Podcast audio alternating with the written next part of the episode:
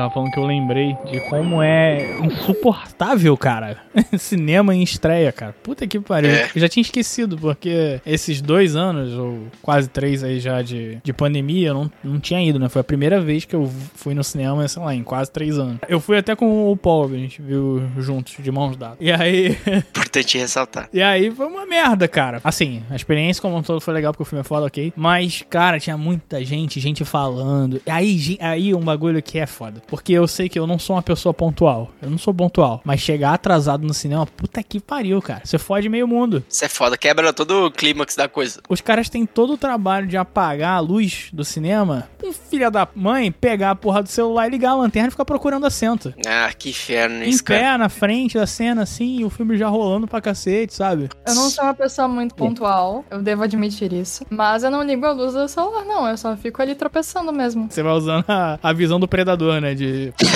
Eu fui, eu, pô, fui no banheiro no meio da sessão. É um filme escuro também, mas, cara, dá pra ver. Não, não precisa ficar com a lanterna. E assim, Aham. mesmo assim, a lanterna deveria ser pra baixo, a galera aponta pra cima. É. E aí vai pra trás, olha pra trás, conversa com a esposa. E aí com o farol ligado ainda na cara dos outros. Exatamente, cara. Eu ia falar isso. É. Que o maluco acende a lanterna e ele vira um farol. Ele quer iluminar a sala inteira.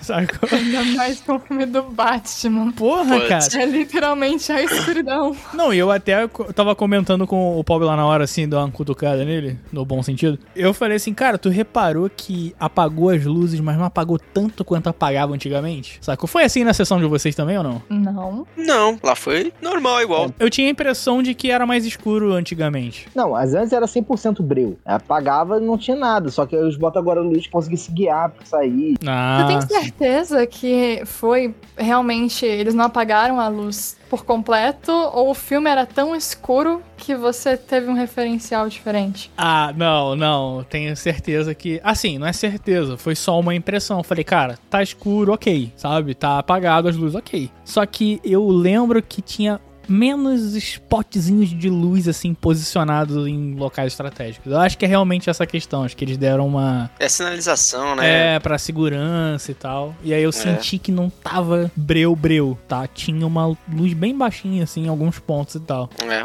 É, mas assim, o, no caso foi o primeiro do Diniz, o primeiro filme dessa desde a pandemia. É. Eu não fui, eu fui, eu cometi o erro grave de assistir Homem-Aranha no cinema. Querendo ou não, Batman tem o público infantil, entra, mas é um público mais adulto. É. É, é, é mais, Homem-Aranha é criança de 3 anos. É, Três é, anos é assim, sacanagem. Assim, é, vem, vai lá criancinha indo e, e berrando e, e que uma hora quer começar a correr no meio do pátio porque é um local grande, cheio de escadas e o pai deixa a criança correndo. É, e assim, eu, eu peguei isso, cara, e, e aquele cheio, assim, é, o, o local cheio, já, eu já tava sentindo um pouco de fobia social, mesmo dando aquelas espaçadas entre as cadeiras. Ah, você pega um grupo de cadeiras, mas você não pode estar, tipo, a dois, menos de dois de distância de um outro grupo de pessoas. Eu acho que é um só, cara. Um só? É, eu acho que é uma cadeira só, ele pula uma. E assim, por fim, eu tava. bot- Eu tinha colocado um pouco mais no canto, que eu tava cheio. Enchendo, eu botei, ah, vou pegar esse pouco mais separado. Só quando cheguei lá tava totalmente cheio. E cara, é, é isso. E aí é jovem querendo tecer comentários para todo o cinema ouvir. E assim, Nossa, e não é, e não, não é uma pessoa que, ah, falando alto. Ele estava realmente querendo tecer um comentário para todo o cinema ouvir. Ele berrou, deliberadamente berrou. É, o cara tava fazendo um react na parada. É. O- o- os jovens começaram a conversar um assunto aleatório. E aí, atrás de mim, tinha um moleque que eu queria matar. Porque o moleque ele tava querendo adivinhar quais eram as falas que iam surgir. Meu Deus. Mas ele adivinhou? Você pegou a pior sessão de pior. cinema do. O pior é que ele acertou bastante. E esse acertar bastante indica duas coisas. Ou ele já tinha visto o filme, que eu, assim, eu fui na, é, uma- na semana seguinte. Aham. Ou ele tinha visto o filme é, mais de uma vez e já tinha decorado, o moleque era, era, era senciente. Mas de qualquer jeito, as duas opções levam pra inconveniência. Aham, total. Exatamente, cara, inconveniente de qualquer jeito. Nesse do, do, do Batman, que a gente foi ver, ainda tem um outro detalhe. Que eu acho que esse foi o pior de todos, cara. Talvez, vamos ver, o Pobre tá aí, vamos ver se ele vai concordar comigo. Pior de todos foi três horas de filme. É um filme longo. Eu gosto de filme longo e tal, mas tipo, exige um pouco de você, sabe? E aí no final, a gente tava lá no final, porra, amando aquele filme e tal. E aí um cara, velho. Não vou sei se era um, era um cara mesmo, não, mas vou falar que era um cara. Um cara, na- mais ou menos na nossa frente, assim, num ângulo escuso, perto da gente, puxou o celular pra, sei lá, pedir um Uber. Sei, cara. O cara queria se adiantar de algum modo. Maluco, o brilho do celular do cara tava em 300%. Aconteceu comigo também a mesma coisa. Cara, e o cara, ele não, ele não abaixava o celular, cara. O celular com brilho. Meu irmão, parecia aquela cena do, do Bob Esponja que o Netuno tira a coroa, sabe? e queima os olhos das pessoas. Aconteceu a mesma coisa comigo, cara. E também, o brilho do celular tava em 250% e era WhatsApp e conversa e ela Ah, não baixava o brilho. Cara, aquilo tava puxando a minha. a- sabe como é, inevita- é inevitável você Não olhar, você né? não olhar? É, É. então. E aí eu, eu- o meu consciente ele dividiu a minha atenção entre o Robert Pattinson agredindo fisicamente alguém e o zap da mulher. Porra, foi muito irritante, cara. Nossa senhora, eu pensei em jogar uma pipoca nela, mas aí ela desligou. Não, porra, o cara pegar o celular pra uma conversa de WhatsApp no cinema. Meu irmão, eu acho que, sei lá, cara. Porra, no cinema, o cara puxar um celular no meio de um filme pra responder o WhatsApp. Meu irmão, se não for uma emergência. cara, É, é lâmina no pulso, né? É, mano. Direto. Você tá pagando pelo celular no cinema. Porra, exatamente, cara. É o vício, cara. É isso que eu falo dessa geração mais nova, entendeu? Porque os seus, as gerações mais novas escutem, os seus celulares estão envenenando as suas mentes.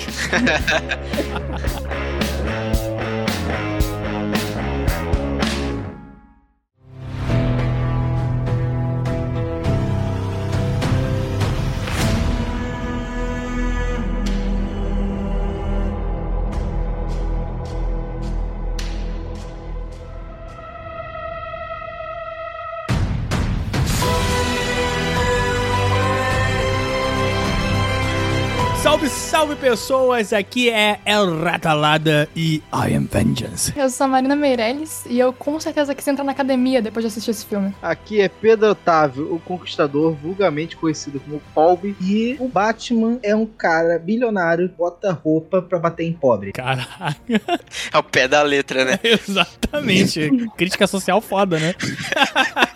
Então, precisa terminar esse filme. Que é o Rafa Venturini e mais uma vez o Seu Madruga tava certo. Seu Madruga tava certo? A vingança, Que a vingança. nunca é plena. Mata a alma e aí envenena. Que genial, cara. Cara, ele tava certo mesmo. Esse é, tempo então, todo, mais né? uma vez. É. É, cara. Muito bem, nós estamos aqui neste episódio pra falar do filme aí do Batman de 2022. Quem é o diretor meu? Matt Reeves? É esse Matt que é o cara? Reeves. Cara, filmaço foda, a gente vai trocar uma ideia aqui. E é isso, é nóis, não tem muito mais o que falar, bora logo pro bate-papo. Bora! I'm vengeance.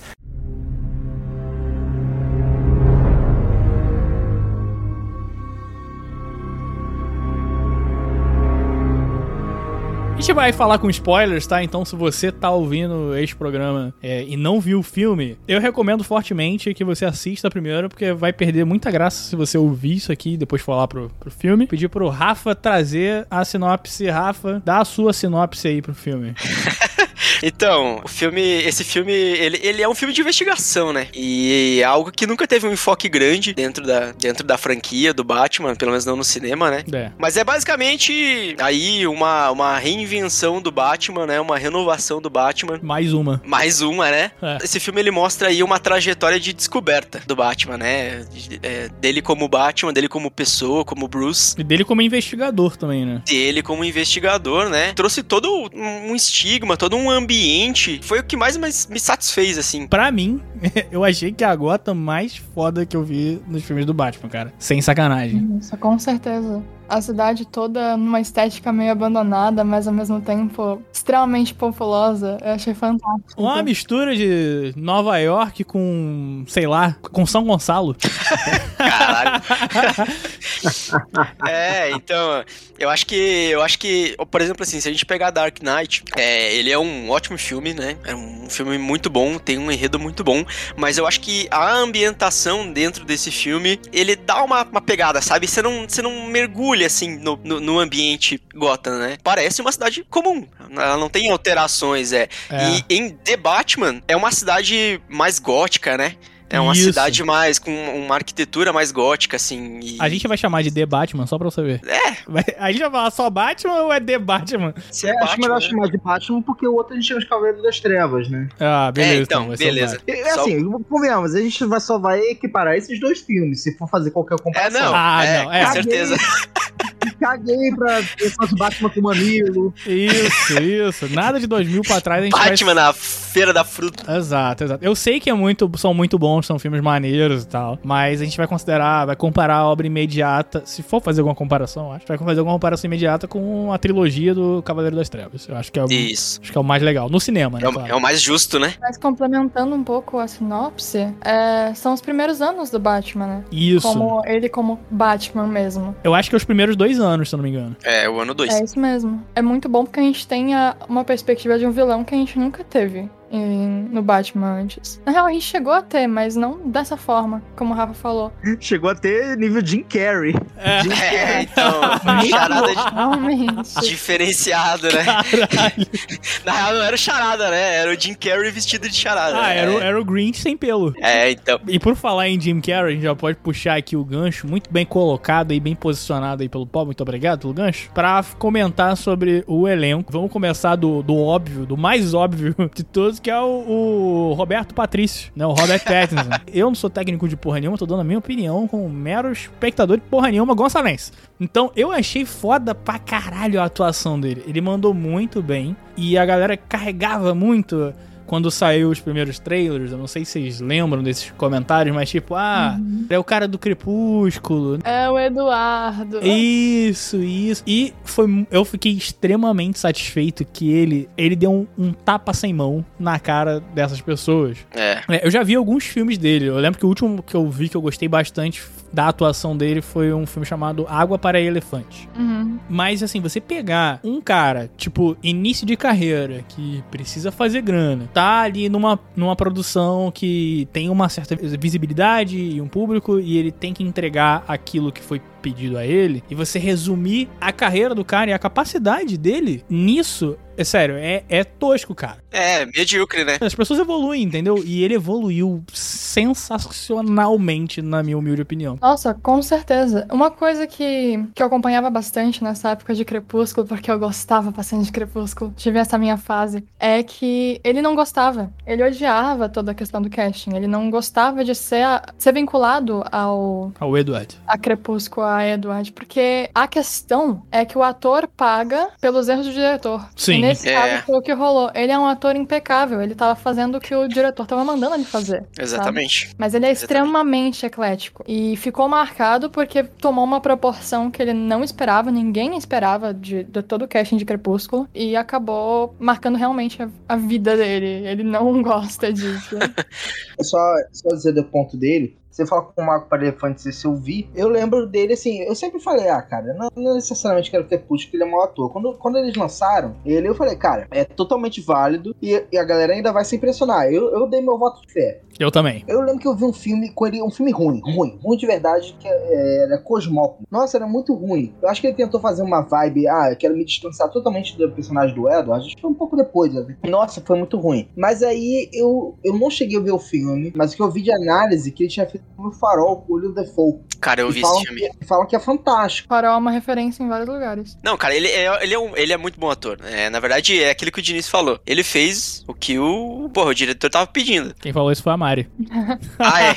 Ah, isso. nossa voz é Você- parecida. vocês falaram, na verdade. né? é, eu Mas acho que eu enfim. falei também, acho que eu falei também. É, ele, ele, ele, ele fez o que foi pedido pra ele. E na verdade, ele fez de uma forma que, tá, pode parecer tosco e tal, mas que deu certo. Porque afinal o filme teve o sucesso que teve por algo. Né? Sim. Mas por mais. É, é, era o personagem dele, né? Porra, ele tinha que fazer o que, que, que foi pedido. E acho que, porra, agora em, em Batman ele, ele entregou, entregou o personagem, assim. Ele, ele se tornou o Bruce Wayne, o Batman, cara. É, ele pra conseguiu cacete. buscar o personagem. Tem um detalhe também que a gente falou de. que a gente ia comparar com o Cavaleiro das Trevas e tal. Mas acho que é válido também a gente comparar com o Batman do universo conectado da DC lá, o Batman do. Como é que é o nome daquele menino? O Ben Affleck. Também é interessante. Nossa. Eu achei que ele foi bem superior ao Batman do Ben Affleck também, como Batman, como atuação. O Ben. Affleck, ele tava de saco cheio, né? Dava, dava pra ver, né? Era, é diferente de você ser um... atuar como um cara perturbado. É, os traumas. né? Mas, é, então, mas ele, ele,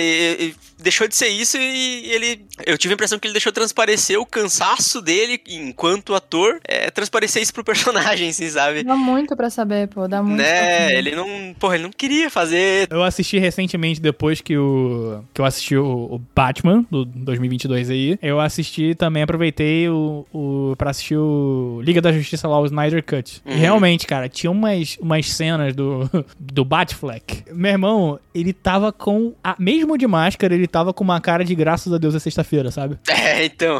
Tipo, não aguento mais isso aqui, cara. Pattinson, ele, nossa, ele ficou bem acima. Ele tava É, com orgulho do personagem, né? É, total. Ele teve, deu pra ver o orgulho que ele tava tendo de fazer parte daquilo e mostrar um lado sombrio de verdade. Porque no Crepúsculo ele fazia um personagem sombrio, só que era um personagem sombrio sendo dominado por uma direção não tão boa, sabe? E daí nesse caso ele tava num contexto que era muito, eu acho que era um conforto pra ele e ao mesmo tempo era algo que ele podia se reinventar bastante, sabe? Eu, eu gostei demais da, da performance dele, foi muito boa. Se comparar com os dois, é, é- como eu falo, a gente só acaba comparando com o Cavaleiro das Trevas por conta. Eu acho que é o que deu mais perspectiva- perspectiva do Batman. Porque o Batman do Liga da Justiça é só um super-herói. Ele não tá é, investigando. Porque a cena de detetive dele é, sei lá, eu vou pegar um cast pra Liga da, Liga da Justiça. Aham. E sendo que toda a base de dados dele veio do Lex Luthor. Ele pegou um Exato. pendrive do Lex Luthor e tá catando os caras. Cara, resumidamente,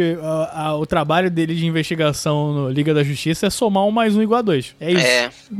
E eu, sinceramente, não gosto muito desse Batman, sabe? Eu gosto, eu sou muito mais dessa vibe do, do- do, do Batman 2022, né? Porra, é um investigador mesmo, né? O cara tá trabalhando ali com a polícia e, e porra, você vê no filme, quantas vezes ele, ele volta nos mesmos lugares pra verificar algo que ele possa ter deixado ou pra voltar com respostas que ele não tinha na primeira vez que ele tava ali. Tipo, ele volta em cena do crime, ele volta no clube. E isso é bem investigação mesmo, né? Porra, é analisar provas, enfim, tentar reconstituir alguma coisa. E é muito mais a vibe do Batman, na minha opinião. O que, que vocês acharam da Zoe Kravitz lá fazendo a Celina Kyle, a mulher gato? Nossa, mano. Putz, Nossa. mara- maravilhosa, né? Deu um Nossa. Suspiro? Nossa, eu acho que eu posso resumir a nossa, é só isso. Bom, ela também tem um passado não muito é, impactante assim no cinema. Ela fez parte da franquia de Divergente, que era uma franquia também dessa esse adolescente utópico, sabe? Não era de ver animais, né? Era divergente. Nossa! Meu Eu Deus! tava, eu tava esperando, que eu não entendi. Eu, eu fiquei pensando. Putz. Desculpa, vai. Eu vi vindo, mas eu não consegui prever o que tava vindo, sabe? Eu tentei até. Você sabia que tava vindo alguma coisa. Porque eu sou assim, cara. Eu vou nas Sentiu o sombras. cheiro, né?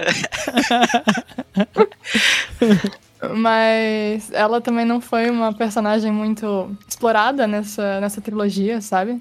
Aham. E ela também fez uma participação no, como uma das amas. e Nossa, ela pode mandava crer. muito bem. Ela mandou muito bem em Mad Max, mas era uma, uma apresentação muito. uma aparição muito curta, né? Uhum. Eu conheço ela de The Big Little Liars, a série da HBO. Eu conheço ela de lugar nenhum, me surpreendi muito. Não é que, já fazendo as comparações imediatas, não é que a, a Hathaway, como é Anne Hathaway, não, a- É, Anne Hathaway. É, ela, ela não é que ela não tenha mandado bem exatamente, só que eu senti que a Zoe Kravitz ela absorveu mais a essência da Mulher Gato. Pode ser que o Matt Reeves tenha conseguido construir ela dentro daquela história ali de um jeito melhor do que o Nolan na trilogia do, do Cavaleiro das Trevas.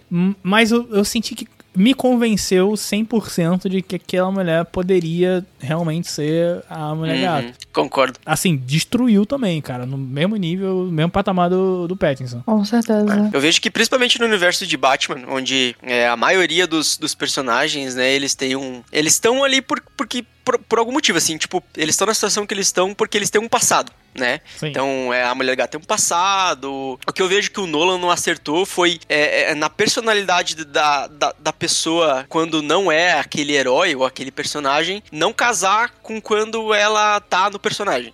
Tipo a. Mulher Gato, da, da Anne Hathaway. Ela não passa essa imagem de uma pessoa que teve um passado traumatizante, uma pessoa que, que tá ali. Por que, que ela tá ali? Sabe? Por que, que ela é uma ladra? Por que, que ela tem aquelas habilidades? Ou por que, que ela escolheu esse caminho? Enfim, não casa com a Mulher Gato. Aham. Nesse filme faz total sentido. Tanto o, o Bruce sendo Batman, né? Ela sendo a Mulher Gato. Você quando conhece a história deles, né? Que eles mesmos mesmo contam, né? Ela conta e tal pra ele. Você acredita, você confia, você é aquilo que você falou, você acredita, convence que ela poderia ser a Mulher Gato, né? Tanto pelo Exatamente. passado e É, tal. porque acontece, o Batman do Nolan, ainda assim, o máximo que seja, seja também pé no chão e o Nolan, com os efeitos práticos dele, ajude a ficar pé no chão, ele ainda é bem super-herói. Ele do nada um, um helicóptero tanque começa a atirar míssil e tudo mais, o, o carro dele é um tanque de guerra. É, Isso. outro personagem que é o Batmóvel, a gente já fala dele, né? O Batmóvel também é um personagem. Aham. Mas assim, isso reflete também no, na Mulher Gato. A Mulher Gato, ela, ela, ela tinha um. Vamos dizer, ele pegou da Anne Hathaway uma coisa, ela, é ela é uma ladra, ela sabe lutar e, sei lá, sensual. E ele seguiu essa, essa diretriz. Exato. Nessa não, essa daí já teve isso. Ela foi, ela cresceu no meio de é, de- desse mundo torpe de Gotham. Ela faz Isso. parte dessa cidade. Nossa, teu vocabulário é muito bom, cara. Então, né? Mundo torpe. Aprendi três palavras novas só É, nessa cara, última frase dele. até o fim desse programa a gente sai, porra, No caso, eu não Letrada. aprendi, eu só ouvi e fingi que eu entendi. eu fingi que absorvi, aham, concordei com a cabeça, aham. Vai lá, continua. É, Assim, e por fim, então, eu acho que ajuda no caso da direção ter explorado mais essa personagem. O fato dela também não ser uma super heroína, ela, ela bate, mas ela assim, ela só sabe. eh, Se fosse uma pessoa normal, ela teria dado um chute na cara. Mas como era o Batman e tava com uma armadura, ela não ia vencer na porrada franca. Aham. Mas assim, ele mostra ela muito mais pé no chão. A ideia é que todo mundo é pé no chão, só o Batman que é um pouco mais assim do resto, porque tem uma armadura. Porque até então ele também tá batendo e também tá apanhando. Isso é muito foda, porque como a gente comentou no começo, que mostra esse início do Batman, eu gostei muito, porque tem vários detalhes, várias coisas que são, é, usando o termo técnico aí, subtexto nesse filme. E um deles é essa questão de tipo, olha, eu não tô, né, o diretor não tá só dizendo com palavras que ele é um Batman iniciante. As cenas onde ele tá lutando e ele também apanha, e apanha feio, toma uns golpes que não fosse armadura, ele tinha sido nocauteado, mostra, tipo, a inexperiência do cara também no, no combate, sabe? É o início mesmo da, da parada. Uhum. É bem maneiro, bem foda. Inclusive, eles chamam ele de vigilante, né? Sim. A polícia chama ele de. A, a mídia chama ele de vigilante, né? Que é, puxa muito mais um negócio pra, pra Watchman, assim, que, que é aquele negócio bem mais pé no chão, assim. Lógico, né? Tirando os personagens É, bem mais pé no chão, aí você vira pro Dr. ah, Manhattan. Não, não, porra. Pegando por o, o Rorschach, por exemplo, né? Aham. É bem pé no chão, porra. É um cara que tem um pouquinho mais de habilidade. O cara não é um ninja. O cara só tem um pouco mais de habilidade e tá batendo em bandido. Exato. Né? Hum. Sobre a Zoe ainda, Ah. a Celina, no caso, né? Selena o que Kyle. eu gostei muito do personagem dela é que ela tá Alô? Alô? Ela tá misteriosa. Captei.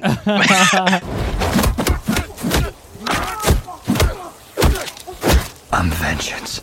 Ela é uma personagem que ficou muito orgânica. A Celine. Celine. Celina? É Selena. Selena Kyle. Isso, a Celina. Personagem muito orgânica no universo, porque ela não tava lá por causa do Batman, ela não tava lá pra ser um interesse romântico, sabe? Aham. Uhum. Ela tava lá como a essência dela, atrás da amiga dela, porque, poxa, minha amiga que é russa que foi sequestrada, não sei mais dela, tem alguma coisa errada acontecendo. E teve uma cena que eu achei impecável dela, que eu acho que foi uma composição muito boa de personagem. Que foi a cena quando ela descobriu que a amiga dela tinha sido sequestrada e ela tava com o Batman na casa. E um monte de gato na casa, assim. Aham. E ela só com a unha lá dela, gigante, a garra que ela tem nas mãos. Tomando leite. Ela só pega um copo de leite, fica encostada assim na geladeira e toma leite com o gato na mão. Isso é e foda. falando com o Batman, tá ligado? tipo, a gente pode voltar pro clube. A única coisa que eu senti falta, vou ser sincero, mas isso, assim, não é que o filme ficou pior por isso. Não ficou. Na verdade, se tivesse isso, ele fica, o filme aí sim ficaria pior. Mas eu senti falta de ter é, o acidente. Igual da mulher gato da Michelle Pfeiffer e aquele monte de gato lambendo a cara dela, sabe? Pra aí sim ela virar mulher gato. Ai, Nossa, cara, eu amo é- é essa. Eu sei que é uma merda, mas eu amo essa uma construção de mulher gato da Michelle Pfeiffer. É muito bom. Lembra que eu falei do pé no chão, né? É, É, Cara, só o fato dela não se movimentar que nem um gato já ajuda muito, né? Hum, Nossa. hum. A, a grande verdade é que a maioria dos vilões, principalmente antigos da DC, são galhofas. Tipo, o cara é, É. um pinguim, ele fica andando com um pinguim atrás com uma pistola. aham. Tipo, e, e o É. guarda-chuva maluco lá. Então, assim, segura. É, vamos lá, atualiza, né? Então, é, a vantagem disso foi. Ela tem uma unha grande, mas é meio que isso. Eu acho que ela usa uma vez pra arranhar a cara do, Falcone. do, do Falcone. Falcone. É. Mas, assim, ela não tá usando a unha dela como uma arma. É, é, foi tipo, não um- uma reação comum, inclusive, né? É, uma unhada É. ali. Ah, É uma unha grande, tipo, de estilo mesmo, sabe? É. Tem gente com unha muito maior por aí, Tem. andando na rua É. pra comprar pão, sabe? Tem. Então, É que pra construção de personagem dela foi muito bom, porque ela é mulher gata, então faz sentido ela ter esse gosto. também a sensualidade, a delicadeza. Ela é uma personagem que ela é delicada, cara. Tu olha assim, tu vê a estrutura do- dela. Uhum. Você vê uma delicadeza, daí ela vai lá dar um chutão na cara do Batman. Também senti falta dela dar um chute no saco dele. Isso aí é uma pergunta que eu sempre faço. Eu acho que seria a reação óbvia de qualquer mulher que tá sendo atacada por um cara. Com certeza. É dar uma joelhada, um chute no saco. Eu não sei porque tem alguma regra. Eu vou entender isso um dia, mas deve ter alguma regra na cinematologia de tipo, não pode dar chute no saco. Porque sempre que tem uma mina sendo atacada em algum. uma- algum cinema, assim, algum. Cinema não, né? Pois, em algum filme, ela nunca dá um chute no saco. Por que, que ela nunca dá um chute no saco? Eu não entendo. Não no é máximo, óbvio. eles dão uma, uma mudada na cena pra, tipo, ah, dar um pisão no pé ou no joelho, né? Ou vira uma parada meio alívio cômico, mano, mas eu não entendo. Por que, que um chute no saco é alívio Não, cômico? seria maneiro pra caralho se ela desse um chute no saco dele e ele, como é todo armadurado, ele não sentisse nada, ficasse com aquela cara de tipo assim, tá, você tentou isso mesmo, sério. hora. Ia ser maneiro, sabe? Ia Isso ser ia ser maneiro. Mas pra gente não escapar ainda, que a gente ainda tá no, no elenco pra comentar, vamos falar do Paul Dano, que é o, o charada meu irmão. Ele tem muito cara de nerd, né? tem, cara? tem, tem pra caralho. Ele Ele, arrebentou, mesmo. cara. Eu achei que ele destruiu também no, no personagem, mandou bem pra caralho. Tanto o charada como charada e como o, o contador lá, né? Porque ele é um contador. Como pessoa, sem ser o. Eu achei que ele mandou muito bem, cara. Eu achei ele assustador, cara. Assustador, assim, enquanto charada. Tanto, é, cara, a, a, a som da voz dele, quando ele tá com a máscara, é um negócio, não sei pra vocês, mas aquilo, aquilo me entrou no, entrou lá no fundinho da mente, assim, sabe? Aham. Aquela voz ah, ficou assustadora. De verdade mesmo, cara. Ele, e ele mandou muito bem. A atuação dele, ele É. fez uma pessoa doida de forma excepcional. É isso que eu ia dizer, é isso. Porque, cara, é o que eu falei. Os, os vilões, em sua grande maioria, quando você pega, eles são galhofa. É, o Charada também não deixava muito ser galhofa, né? A ideia de que ele só falava em, em charadas, né? Mas Uhum. ele deixou essa parte da charada ser, tipo, a- a- algo assustador, primeiro ponto, né? Virou uma marca assustadora. E outra é. É justamente assim, o que você pode aproveitar e situar pra hoje em dia é que todos os vilões do Batman são pessoas mentalmente desequilibradas. Todos Isso. eles. Todos eles são. Todos. Todos os vilões, Porque, é, todos os Todo vilões do Batman. E o Batman também. todos os personagens. E o Batman, Ah. né? É, então. É, o Alfred eu diria que não. O único que É. se salva. É, pô. E realmente é o único que é a âncora do Batman. É, exato, é o único, é, é a porta do Batman pra realidade, sabe? E, e, assim, então, e, e- e a cena já tava me conquistando em todo eles falando, do jeito que ele falava. Mas aí, o que me pegou na cena de fato é quando ele, ele é contrariado, quando ele entende que o Batman não tá do lado dele, e meio que, tipo, ah, eu errei o. Eu errei no meu cálculo. Hum, Putz. Ele, ele, ele, ele surta. Eu cheguei a arrepiar, ele eu começa a arrepiei agora. Ele começa a entrar num estado de negação e, e- e começa a endoidar, levanta da cadeira, ele que era um cara centrado. E Ah. tipo, não, isso não pode estar acontecendo. Tipo, como Ele assim começa a gritar, errado? né? E você É. acha que ele vai acabar o grito e ele não acaba o grito, ele fica gritando, gritando. Nossa. Ele passou a vibe do cara transtornado mentalmente 100%, sem problemas, assim. Arrebentou. É, e, muita facilidade de entrar nesse personagem, aparentemente. Tipo, tipo Jared Leto, ele- que ele é um ator de performance. Não é de performance. Putz, eu não vou me lembrar. De método? Acho que é isso. Eu não tenho certeza se é isso. Mas que é quando por fora do personagem ele se torna personagem. Tanto Ah. que ele mandava rato pra galera da produção, tá ligado? Pra galera que era amigo, assim, de set. E esse cara não. Esse cara, tipo, cortou a cena e ele tá ali pleno. Eu adorei. Eu queria ver mais de como foi essa preparação do, do, do Paul Dano pra fazer esse personagem. Queria entender, tipo, ver mais como que ele Uhum. chegou nisso, entendeu? Porque foi muito foda mesmo. eu queria ver também, cara. Putz, Agora que a gente apresentou essa tríade, assim, que eu diria que é a que articula, né? Que movimenta o, o- a história. A gente você tem o, o Robert Pattinson no, no Batman barra Bruce Wayne, que é o personagem principal, o protagonista. Você tem a Zoe Kravitz fazendo a Selina Kyle, a Mulher Gata, que é a principal coadjuvante. E você tem o, o Paul Dano fazendo vilão. Esses três que fazem que- ah, o tabuleiro girar, digamos assim. Uhum. O tabuleiro não gira, né? Depende do é, tabuleiro. então, não entendi a analogia, mas tá bom. É, Pode enfim. girar, pode É, ele girar. fa- eles movimentam ali o, o xadrez da parada, são esses três. Então a gente parte agora assim pro início do filme, exatamente o, o começo, que a gente vê como a gente comentou, que é aquele Batman início de carreira, né? E apesar de ser um filme de origem, Matt Reeves mandou muito bem porque não tem mais aquela coisa do Ai, Bruce Wayne pequenininho, sabe? É, Saindo do teatro. ninguém aguenta lá. mais isso, né? Porra, tiro, colar de pérolas caindo no chão. Ninguém aguentava mais isso. Foi muito bom, cara. Foi muito bom que ele colocou isso bem, sabe? E é foda ver como ele começa o filme já num, no- naquele monólogo do Batman, já fazendo uma análise das ações dele sobre Gotham e como a cidade reage. Porque ele vai falando assim, tipo, ah, é, eu tô aqui é, ma- mais uma vez combatendo crime e tal. Ele tá lendo o diário, né? Eu acho que é, cara. É, ele tá lendo aquele diário. Só um pequeno detalhe só, é que você fala que é o. É uma- não deixa de ser uma história de origem, né? E é um- totalmente uma história de origem ali inserida. Só que o que eu falo, é o segundo ano que ele é o Batman. E acho que do quadrinho ele tirou do Batman ano 2 mesmo. Tem o Ah. Batman ano 1, que esse eu li. Eu nunca cheguei a ler o ano 2.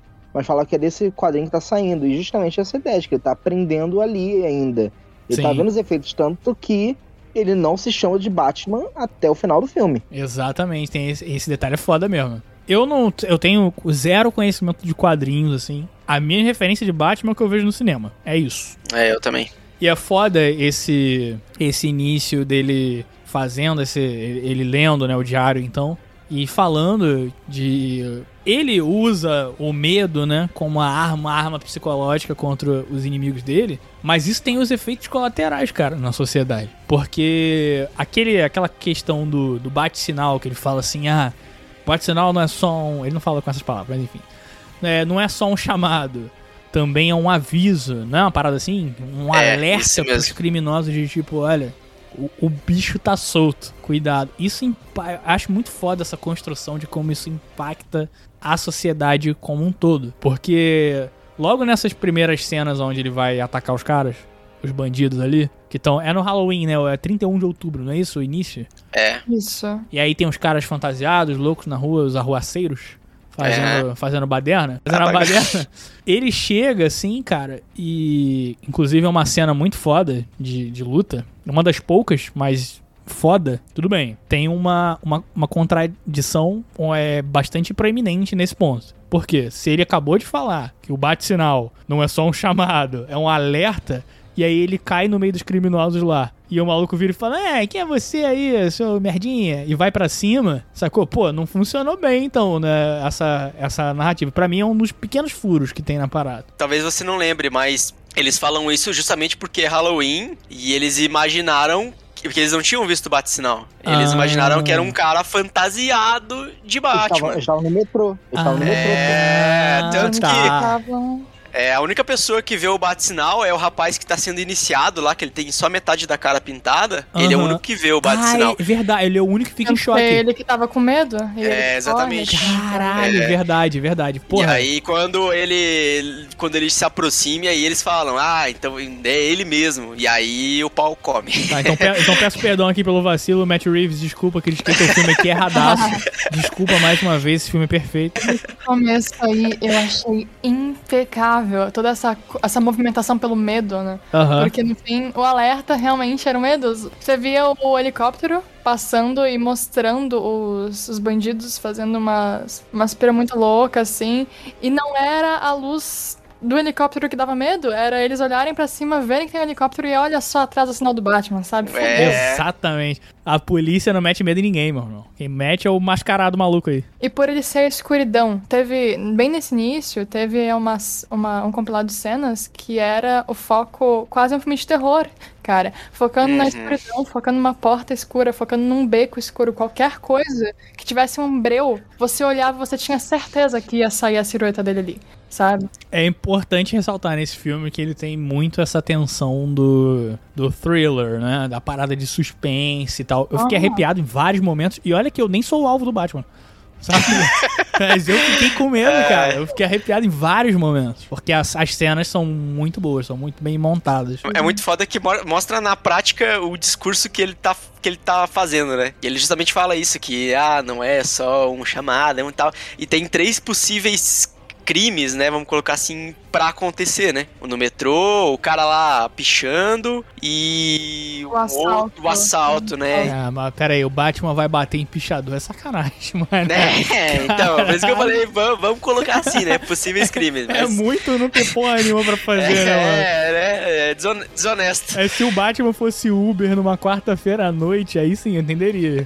O cara tá ali rodando, tá ligado? De repente vem no, no Batuber dele ali. Ah, Batuber.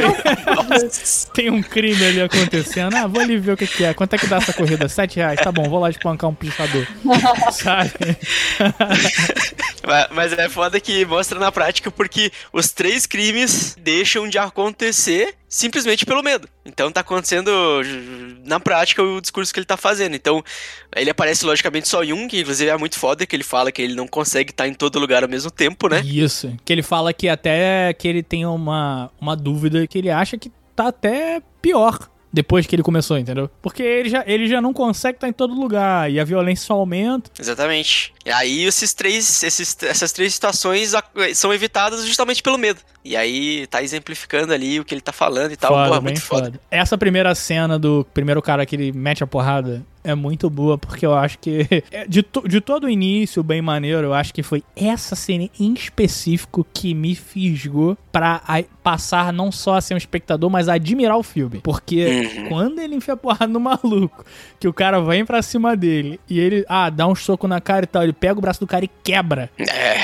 Aí ele dá mais um monte de soco na cara, derruba o maluco no chão e dá, sei lá, mais uns três socos, você escuta, você esmerilhando a cara dele na porrada. Eu falei, caralho, isso sim é um filme de super-herói. Eu entendo a, a, a- postura da Disney, né, e Marvel, etc, no cinema, de colocar uma parada mais pra família toda e tal. Eu entendo realmente, sabe? Existe um público-alvo e pra você aumentar público, você precisa de faixas etárias menores. Isso é um, um fato dentro da, da indústria, né, como funciona. Mas, me desculpe, Marvel. Mas, infelizmente, prefiro muito mais quando você me dá uma história de super-herói, no caso a DC, dá uma história de super-herói e o- os- as pessoas que levam tiro não soltam faísca igual no Vingadores, porra, igual Power Ranger.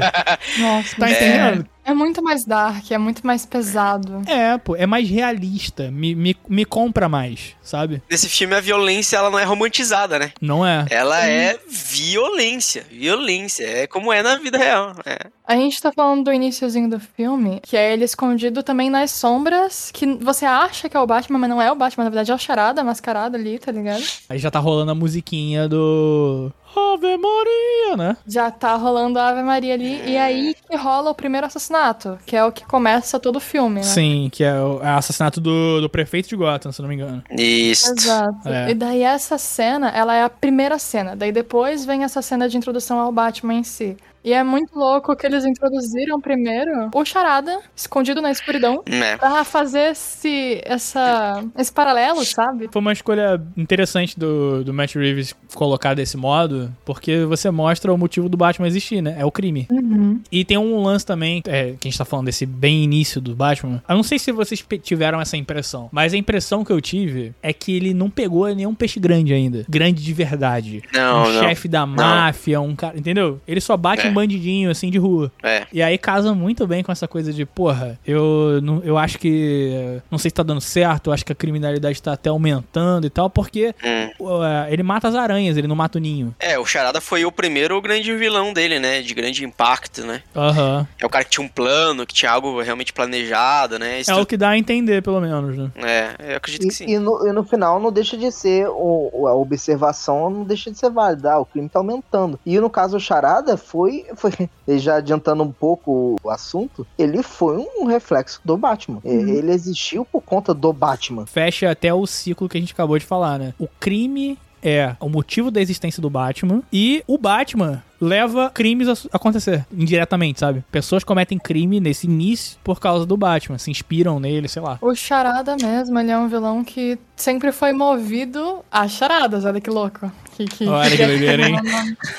A pira do Charada é que a maior charada de todas não é feita por ele, entendeu? Então ele sempre quer fazer as charadas mais e mais pra fazer a rodinha girar. E a, a melhor charada de todas é quem é o Batman. Caraca, foda, hein? Por isso que ele tem tanta pira com o Batman, sabe? Ele não, ele não quer desmascarar o Batman. Se ele tivesse oportunidade, ele não iria fazer. Ele, porque ele sabe que aquela é a maior charada de todas. Por que fazer isso, sabe? É. E, o- e o louco é que é, a gente não sabe, não fica sabendo como ele descobriu quem é o ele não Batman, né? descobriu. Ele não descobriu. Esse que é o ponto. descobriu, Ele não sabe. É, a gente, vai, a gente vai chegar lá, a gente vai chegar lá. Isso gerou uma confusão em mim também, mas enfim, lá pro final a gente conta.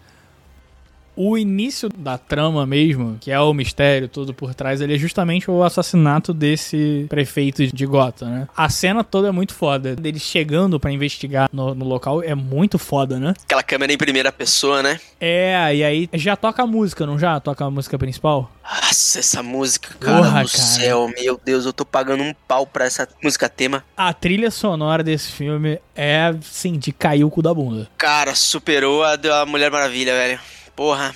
Que é da Mulher Maravilha, é bom? A Mulher Maravilha é muito boa a trilha sonora dela, a música tema. Mas essa do Batman, cara, superou todas, assim. Porra, é uma música imponente, né? Pera, vocês estão falando da, do tema do Batman mesmo? Ou vocês estão falando do, do Nirvana? É porque tem dois, duas músicas que estão associadas ali a.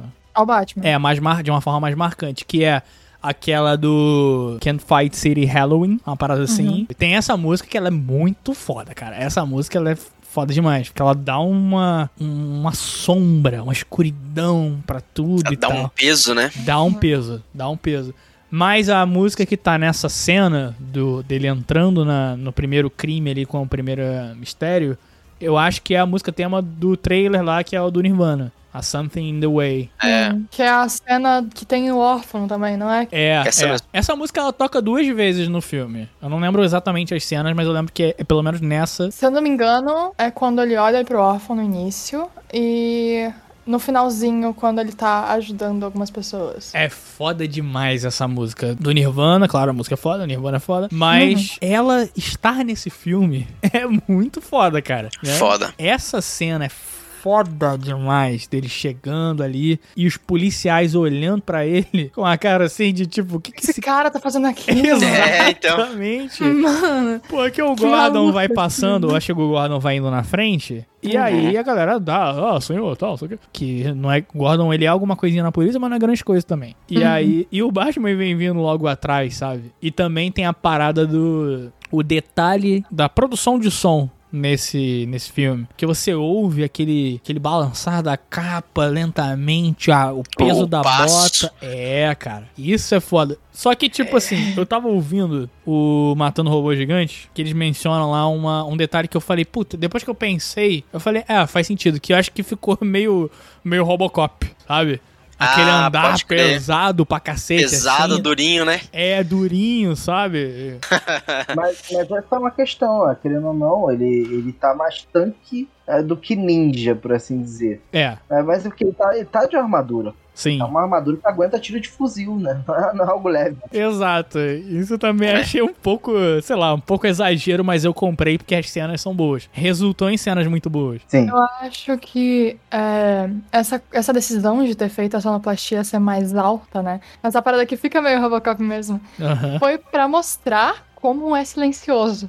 Como todo negócio é escuridão e silêncio. E Caverna, trevas e pá. Porque quando tá na cena que é a Mulher Gato e o Batman lutando, é, é barulho de corpo pra tudo que é lado. Tu fica, meu Deus do céu, o que, que é isso? É, Sabe? eu, na minha mente, assim, quando eu tava assistindo as cenas dele com a mulher gato lutando e tal, é praticamente um- uma transa lutada, sabe? Porque, porque tem muito da, da sensualidade da cena, que ele, eles ficarem com o rostinho perto no outro, né? Mas eles estão saindo da porrada, cara. A respiração também, tipo, eles deixam um negócio ofegante, assim. É, é uma transa lutada. eu, pelo menos, vi desse jeito. Até puxando um gancho da atuação, os dois têm uma química muito boa. Ah, Nossa, sim, Eu, eu sim. acho que eles, como atores, ficaram, tipo, muito bem. A... Personagem e ator, né? Ficaram com uma química muito da hora. É, eu em também todas as achei. cenas de luta. Achei que casou bonitinho, foi maneiro. Ficou, ficou. Nessa cena do. que começa ali o- os enigmas e tal, eu encontrei um problema nesse, fi nesse filme. Um problema pra mim, sabe? Do meu ponto de vista. Por quê? A gente assistiu, eu falando a gente porque eu assisti junto com o Pobre. A gente assistiu legendado, né? Em inglês legendado. E a gente sabe que, assim, em alguns filmes é comum, né? Até nas produções da Warner e tal, você ter ah, alguns elementos no cenário que eles mudam o texto pra português Ah, sim, aconteceu. né? Hum. Misturado e tal. E você vê. Isso é comum, não só na Warner, mas em várias produções eles fazem isso. Eles fazem uma versão pra cada país que tem aquele texto naquele idioma específico. Só que é, o lance é que o Charada, ele faz um jogo de palavras pra poder montar Faz. a charada dele. E aí quando E ele é inglês. pega, é, e é inglês. E tipo, é inglês e praticamente intransferível pra outro idioma. É inglês e rimado. É, inglês rimado. Pois é, o que complica muita coisa. E aí, nessa cena, eu, eu, eu tive uma, uma estranheza muito grande, porque o papel, se eu não me engano, tava em inglês. Tava em inglês. É. E aí. E a legenda em português. a legenda em português. E aí, cara, na hora eu tive que desligar o meu cérebro em português. porque quando saiu. Quando ele tem a primeira. A primeira, o primeiro close, assim, na, na charada ali e tal. Porque eu tava tentando adivinhar junto com o filme, né?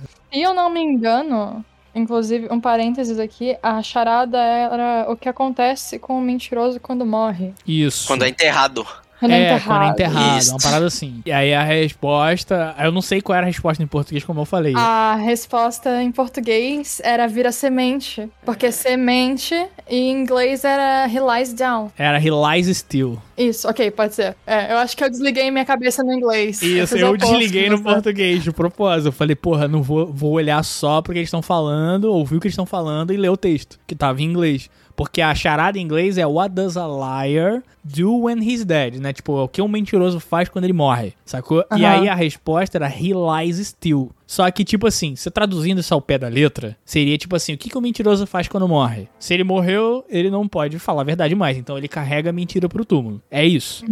Sacou? Só que não tem charada. Não, tem charada aí? Tem, mas não tem rima, entendeu? Não tem jogo de palavras aí. É, é preto no branco, sabe? O que o mentiroso faz quando morre? Carrega a mentira pro túmulo. E aí, quando você joga pro inglês ali, 100%, que ele fala What does a liar do when he's dead?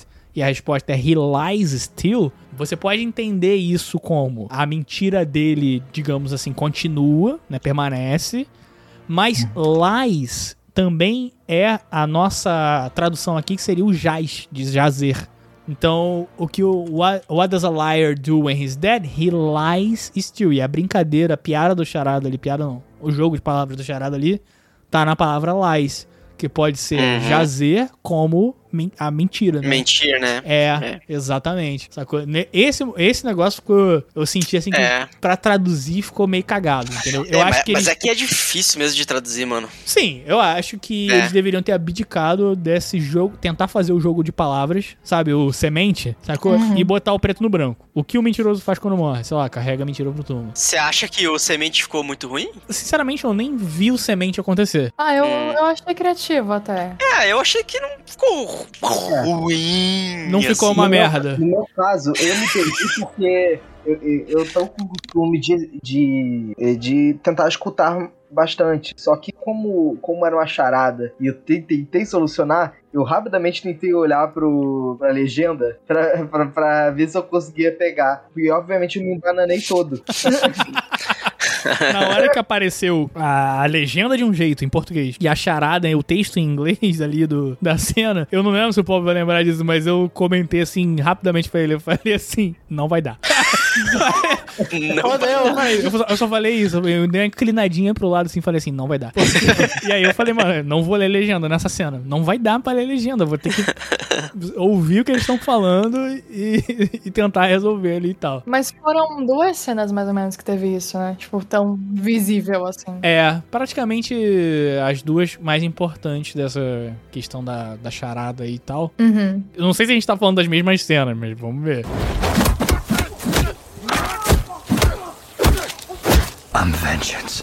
Tem uma parada interessante também desse, desse seu primeiro alvo, porque assim, o Charada ele tenta construir uma, uma lógica da- nas vítimas dele, né? Porque ele tá passando uma mensagem, né, pro Batman, inclusive. Essa é a minha interpretação. Se eu fosse uma vilã que tá querendo passar uma mensagem assim, eu não ia começar por baixo. Porque se tá começando por baixo, quem tá no topo vai se proteger. Aí fica mais difícil. Mas o prefeito tá por baixo? Não, o prefeito não tá por baixo. É por isso que você vai primeiro no É. cachorro grande. Ah, entendi, entendi, entendi. Você tá concordando com o que ele fez. Não, não fala dessa forma que daí eu fico babaca, entendeu? Mas pode ser. Você fica criminosa, né?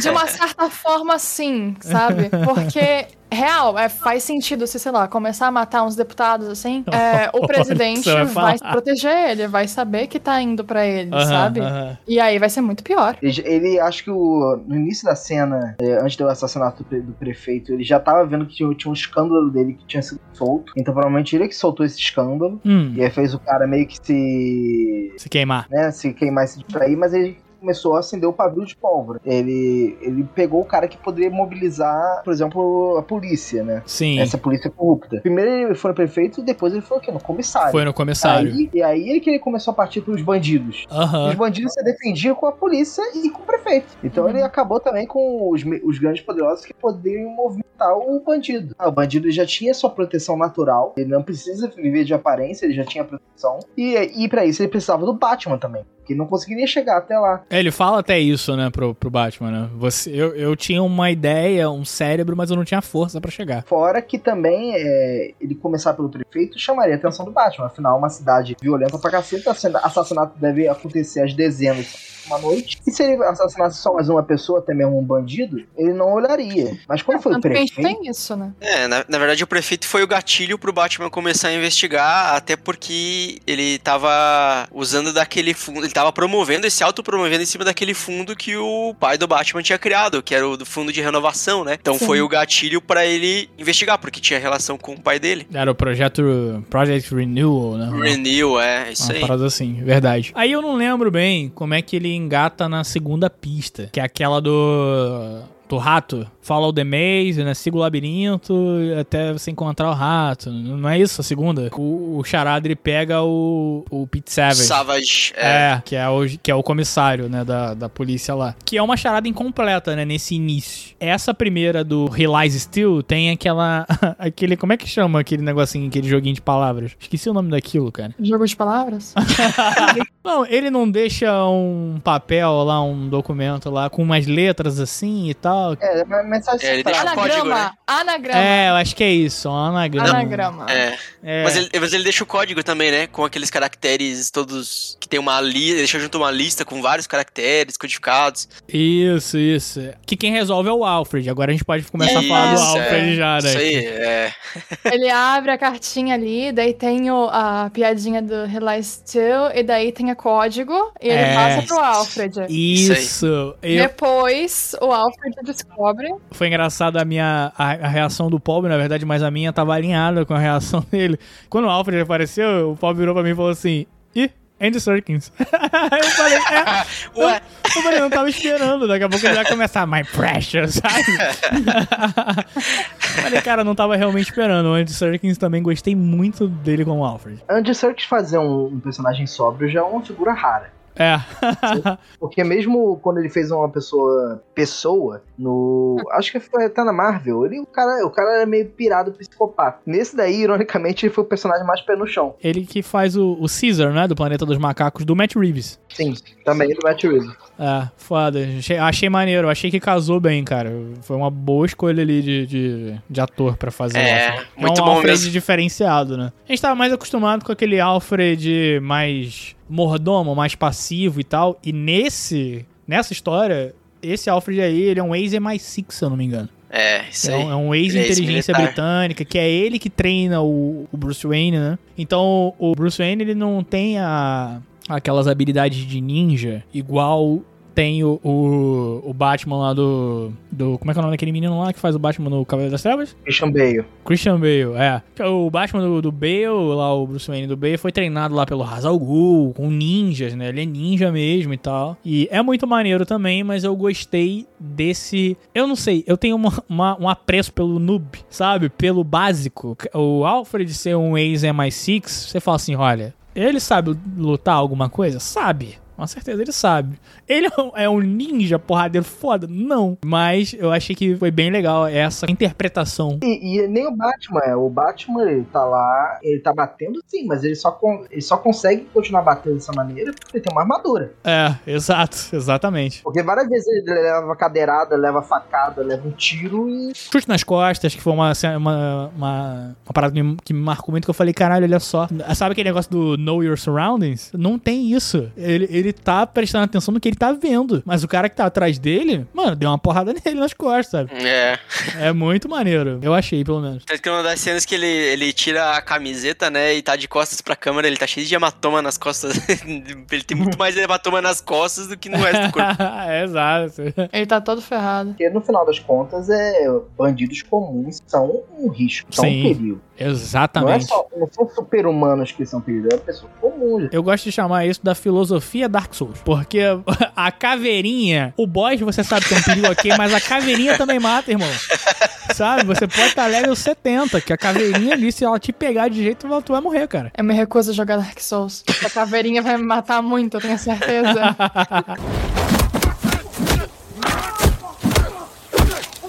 I'm vengeance. tem os símbolos. E aí também tem uma, uma folha com os símbolos, todos os símbolos, como se fosse um sudoku, assim, sabe? E aí ele vai eliminando todos os símbolos que tem, que já sabe a letra, e daí aparece grandão escrito drive. Uhum. É isso. Isso. depois ele vai Ah, o atrás do carro, sabe? drive. É. Isso. Que carro que ele vai atrás mesmo? O É o carro carro do prefeito. Do prefeito. Ah, aí no carro do prefeito tem o quê? Que eu não lembro. Tinha, Pendrive. Pendrive. Ah, um pendrive, pendrive, é isso Cujo mesmo. chaveiro é o dedo do, do É o prefeito. dedo do prefeito, Isso. exatamente. Tava Caraca. cortado fora. a Nossa, isso é muito foda. Obrigado, gente, por devolver essa cena no meu na minha mente, cara. Que eu tinha Tem até deletado. esse diálogo, na verdade, que quando. Nossa, esse sangue todo tá vindo da cabeça dele. Não, a mão dele foi decepado. Ah, o dedo dele É. foi decepado. É isso. Agora, nossa. cadê o dedo? Foda É, demais, foda pra Tava caralho. no carro. sabe? Obrigado, um gente. negócio Obrigado. assim. Esse filme ficou mais foda agora. E a, e a parte da ratalada, é, e tem uma coisa que é interessante, como eu falei, o- várias vezes o Charada, ele superestimou o Batman, Sim. né? Uhum. Então, é, a ratalada, é, ele, ele seguiu pelo que o Al ficou, tipo, não, isso é um pombo correio, mas ratalada... O cara falou, não, seus pães são uma droga, é só um ratalada. Não, mas isso já é lá na frente, né? Antes disso, antes do, deles chegarem nessa parada, ele, ele deduziu que El Ratalada poderia ser o rato de asa, que em alguns Isso. países das Américas é também chamado de pombo. Pombo. É, o pombo. Não, cara, eu não engulo isso. Pelo menos no Rio de Janeiro a gente fala isso direto. Aqui também. Não. De- Nossa, Aqui também. Direto, a gente fala direto isso aí. Aqui é, o pombo é rato de asa. Porque É, é, uma praga, né? Ele, cara, quem tem problema com pombo em casa, nossa, é. É. insuportável. É muito difícil de você se livrar de pombo. Você tem na tua casa, tipo, ninho e tal. É porque é um rato com asa, porra. É, É, basicamente a isso. Não, eu acho que então eu fui pirada, porque é, pra mim, pombo sempre foi pombo. O pombo em si já era um xingamento suficiente pro pombo, entendeu? Não precisava ser um rebaixado a um outro Não animal, né? precisava. Não, mas Eu aqui, acho- aqui pelo menos é um termo largamente difundido. Você falar que pombo é rato de asa. Hum, é. Inclusive, isso me deu um nervosismo, assim, quando eu tava assistindo, eu tava tipo, mano, é óbvio que rato alado é um, um, um- morcegão, porra, é óbvio, não tá óbvio? Como assim não tá óbvio? Porque é a mesma, é o mesmo corpinho, sabe? É o mesmo corpinho. Sim, o É- morcego é a parece mesmo um rato. Parece pra caralho um rato. É, mas eu, eu não. Mas ele também deduziu ali, se eu não me engano, que poderia estar falando do pinguim, não é? É. Sim, E é aí porque que ele, que ele, que ele fala assim, pô, onde é que tá esse pinguim? E aí ele fala, ele tem um clube de mafiosos ali na, na esquina de, sei lá. Mas esse é o grande lance, assim. No final, esse rato com asa, ele virou, tipo, um false flag, né? Ele é- era um... No final das contas, era, tipo, siga o labirinto. No final, ele descobre que é, ele tinha um... O, o labirintozinho com coisinha de rato que tinha um morcego lá dentro. Ele tava realmente falando de um morcego. Mas olha só, eu- a minha interpretação da parada, porque realmente tá, tá confuso. O que eu entendi dessa cena é o seguinte: ok, a intenção do Charada talvez não fosse realmente é, que ele fosse para esse lado da investigação. Mas ama- tá amarrado no seguinte: pensando como pombo, e o bicho mais próximo do pombo seria o pinguim. Porra, Calma, O mais próximo do pombo é o pinguim. na cidade de Gotham, o que que tem de bicho que é famoso, que ele até fala dois, na verdade, que é o, O Falcone, o Falcone e o, o- que é o Falcão e o Pinguim, que são os únicos, e o Batman também, que ele também fala isso. A, a linha de raciocínio do Batman foi é o Ratalada, ou seja, um rato de asa que poderia estar ligado a pombo, poderia estar ligado a morcego, poderia estar ligado ao, às aves que são famosas, Pinguim e Falcone, né, os caras que têm nomes parecidos. E num labirinto, pra quem já frequentou boate e locais assim, o- a boate é um labirinto de gente, porra. Cara, isso aí eu não tinha pensado. Isso aí Quem é o dono do, do, do clube é o Pinguim. O clube não é do Falcone. O clube, se eu não me engano, é do Pinguim. Os mafiosos que se usam pra reunir lá, porque tem a proteção dele e tudo mais. E até um detalhe que reforça essa parada é que o nome do clube, se eu não me engano, é menos 44 graus, uma parada assim, não é? é É, um- assim. é uma temperatura negativa. Era 44 negativo. É, eu ah, acho é, que é pode crer. O nome é 44 negativo. Então- Tá escrito por extenso negativo. Então, saca a linha de raciocínio que eu entendi que foi a que ele fez foi é o Ratalada, que tá próximo do no labirinto, ou seja, uma boate, um clube, o Pinguim tem um clube e tem que tá falando do Pinguim porque o clube é o, o grau negativo ali, que é um lugar frio, faz sentido com o nome Pinguim, sabe? Eu não sei se essa foi realmente a linha de raciocínio do Batman, mas pelo menos na montagem da, da cena foi legal de ver que o clube, o labirinto, o nome faz todo sentido com o Pinguim. Leva muito a crer que é o pinguim. né? É. Teve também as fotos, né? Que, tipo, o pendrive tinha as fotos do pinguim. Ah, É, olha aí, tá vendo? Do lado do prefeito, né? Com a menina lá. né? Exato, com a loirinha que É. tinha, tava machucada. Tá vendo aí? Dentro do pendrive tinha aquelas fotos que eram meio esquisitas, assim. Que inclusive tinha um pezinho da mulher gato. E tinha só uma parte da bota dela na foto, assim.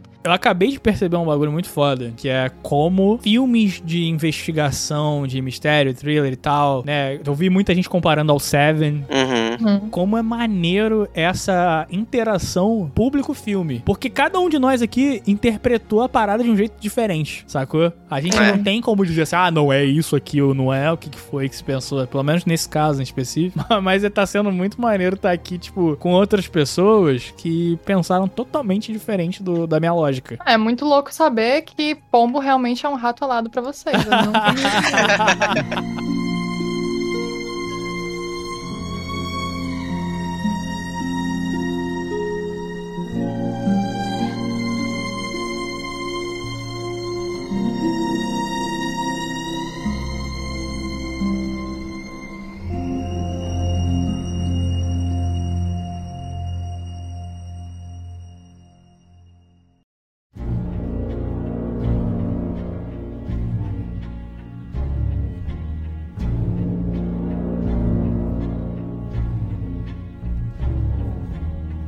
gente entra nesse gol que eu citei antes, desses personagens que não são propriamente um personagem, mas que interpreta. Gotham vem nesse sentido que é aí que começou a ser explorado. Como eu falei, é um filme de origem, né? E, e é a primeira que pega o, o pai do Bruce Wayne, Thomas Wayne, e pega com a Finn e mostra como ele também fez parte dessa história dessa cidade. Mesmo naquela ideia de sendo um ricão e tudo mais, a cidade penetra no pai dele. Sim, sim, totalmente. Então, e aí, então vem, vem isso daí, a cidade de Gotham como personagem bem explorada. E eu achei muito mais do que o Cavaleiro das Trevas. Ah, sim, com certeza. O Gotham no Cavaleiro das Trevas é muito secundário, sacou? E o Matt Reeves, É. ele fez uma escolha muito boa aí também, na minha opinião, de que de transformar Gotham, não só o Gotham, mas como até o, o Paulo falou anteriormente, o Batmóvel também como personagem, mas a gente vai chegar lá. Mas falando de Gotham, foi uma escolha muito boa dele falar assim, não, vamos deixar essa cidade aqui Viva. Exato. Viva. Como uma criatura da ação muito foda, bem maneiro mesmo. Em seguida aí do, do segundo enigma aí, do, do pinguim, que o Batman invade lá o clube, né? Uhum. E aí teve a, a. Pra mim foi um bagulho muito. Que eu fiquei meio. Não é constrangimento a palavra, mas eu achei meio cringe. a parada, a cena do. dele chegar na porta da frente e bater lá e falar: "Ei, eu quero entrar aí pra falar com os caras. Aí um maluco olha, aí ele fecha na cara dele, aí ele abre a porta e tem um irmão gêmeo, sei lá, um outro Uhum. cara, sabe? E eu falei, gente, que que é isso, cara? Ali eu achei que ficou meio, meio meh, cagadinha essa entrada. Mas a cena toda da invasão, dele invadindo lá o clube, metendo a porrada nos caras, é muito maneira. É uma das poucas cenas de luta que tem no filme, realmente. Que ele vai entrando, aquele monte de gente vai se embananando todo naquela galera e tal. E vai dando Aham. soco e tal. E aí quem para a briga é o pinguim. É. Eu nem reconheci que era o Colin Farrell. Nossa, realmente. Cara, que tá muito maquiagem, né? É, cara, eu não reconheci que era ele. Era o pinguim, cara. É, Nossa. e tipo, eu falei, cara, que maneiro essa atitude do pinguim. Aquele baby, não sei o que, não sei o que lá, o pinguim todo molejão, sabe? Todo malandrilson, sabe? Que eu acho que é Aham. importante pra um, um mafioso que ele tá no meio do caminho, digamos assim, na escala dos mafiosos. É um cara que tá em ascensão. Ele não é o top do top na, na cidade, na máfia ali, mas ele também não é um bandidinho qualquer não, cara. Sacou? Ele que basicamente tem o QG ali do, dos mafiosos, né? Então ele tem uma certa importância. Eu Vou estou dizer- asbacado. Que ele é o Colin Farrell. Aham. Descobri agora, isso eu tô abrindo aqui no. Você não sabia? Não sabia, eu estou aqui, estou embasbacado. Mano, é o Colin Farrell. Tu olha pro Colin Farrell agora e tu olha pro, pro, pro pinguim e tu fala assim, meu irmão, é outro cara. Não é o cara, não é ele. Achei foda demais. Eu tomei pra mim como uma referência, mas eu não sei se é, mas deu muito a entender. Que é quando o Batman e o comissário, Gordon. que ainda não. É, o Gordon, eles deixam. Eles abandonam lá o pinguim al- a- algemado, com Sim. as duas mãos e os pés, e ele anda exatamente igual um pinguim. Aquilo foi uma referência, não foi? Minha, vai. Sim, Foi. totalmente, totalmente. Já Muito deu bom, o ponto de engraçado. interesse do Batman e do, e do Gordon. E eles cagam completamente Ah. pro pinguim. E eles, tá, então eu vou pra lá e você vai pra cá, então tá bom, aí. O pinguim, ô maluco, pô, Tô aqui, que eu tô aqui, pô, não esquece não. Aí ele dá aquela andadinha de pinguim, cara. Aquilo é muito Achei bom. muito engraçado. Eu gostei demais, cara. Foi- e eu acho senti que foi um alívio cômico no momento certo, na dose certa, que fazia É. sentido. Muito maneiro, cara, muito maneiro mesmo. Uma coisa que eu ouvi comentarem, na verdade, era que faltou o pinguim ter um guarda-chuva. E eu fiquei pensando, mano, em que situação que ele poderia ter usado um guarda-chuva que faria sentido? Faz sentido porque Gotham chove o tempo inteiro. Tá, lá tava chovendo muito o tempo todo. Tava, tava. Não. Podia até fazer uma brincadeira, tipo, ah, quando tava na reunião, né, lá ele, pô, achei que fosse chover, tudo isso à toa, tipo, podia fazer uma brincadeira, assim, é, Aham. porque realmente chove o tempo inteiro, ele tá toda hora molhado com aquela roupa dele de, sei lá, é... Aquela de- roupa de couro molhado. É. Isso. Agora vocês falando, eu senti um pouco de falta mesmo de ter o guarda-chuva. É, podia ser só uma cena, não podia ficar andando com aquilo que nem se fosse uma bengala que o pingo normal faz, né? É, porque o pinguim do, do Danny DeVito, que eu também falei isso com o Paul lá na hora, eu falei, puta, cara, esse pinguim tá maneiro, mas o Danny DeVito era mais legal. Que ele tem, né? a- a- o guarda-chuva que vira uma metralhadora ainda. Nossa, tinha esquecido desse detalhe. I'm vengeance. Nesse clube que ele encontra a Celina, né? Como garçonete ali. Isso, é. Eu achei que tem um detalhe maneiro nessa cena, importante pra contar como o esse Batman ele é imaturo, que é ele olhou a mina, gostou da mina e tá olhando pra ela e ele fica vidrado. Ele esquece o, pinguim por uns momentos, sabe? Até que o pinguim chama, não chama a atenção dele. Até porque ele percebe a bota, né? Que ela tá Não, usando. ele percebe a bota depois, pô. É depois. É depois quando ela volta, né? Com a droga, né? Ah, é, pode crer. Eu não lembro dessa história da bota. O que que é esse negócio da bota? É porque ela tá usando a mesma bota que a russa lá tava usando. Ah, eu não lembrava disso. Porque elas são amigas e provavelmente ela emprestou a bota pra. Não, não são amigas não, não. Elas eram um casal, né? Ah, se elas, forem, se elas forem um casal, o roteiro ficou esquisitinho, porque tá na cena que é quando ela percebe que ela sumiu, né? Que ela foi raptada, Ah. ela fala, tipo, nossa, ela era só uma criança, sabe? Eu tava tomando conta dela, ela não sabe se cuidar. E, tipo, falando dela como se fosse, tipo, uma irmãzinha, assim, sabe? Ah, é? Eu achei que. Eu achava que não. Eu achava que era uma parada de casal e que, tipo, que a, a Celina Kyle, que era a mais. Como é que eu vou dizer assim? Mais responsável do casal. Como elas eram um casal, ela se sentia responsável pela vida dela. E aí, por Hum. isso que ela falou que ela, ela é só uma criança. Quer dizer que ela é muito ingênua, jovem. Assim, de qualquer jeito, elas eram próximas. Porque se for casal e ela tá beijando o Bat pouco depois dela morrer, fica meio creepy. Mas não quer dizer que era um casal monogâmico, pô. Você precisa se atualizar. Esse filme, ele tem uma- umas paradas, umas atualizações muito fodas, né? Pra realidade atual. A parada dos smartphones, a questão Tem. do- das lives lá do, do Charada. Toda hora eu penso É. Coringa, mas não é Coringa, é Charada. Nossa, eu adorei que o Charada tinha um, um grupo de fãs, assim, sabe? Sim, É, ele montou uma comunidade, né? uma comunidade. Se pare, tem até um servidor no Discord, a gente não sabe.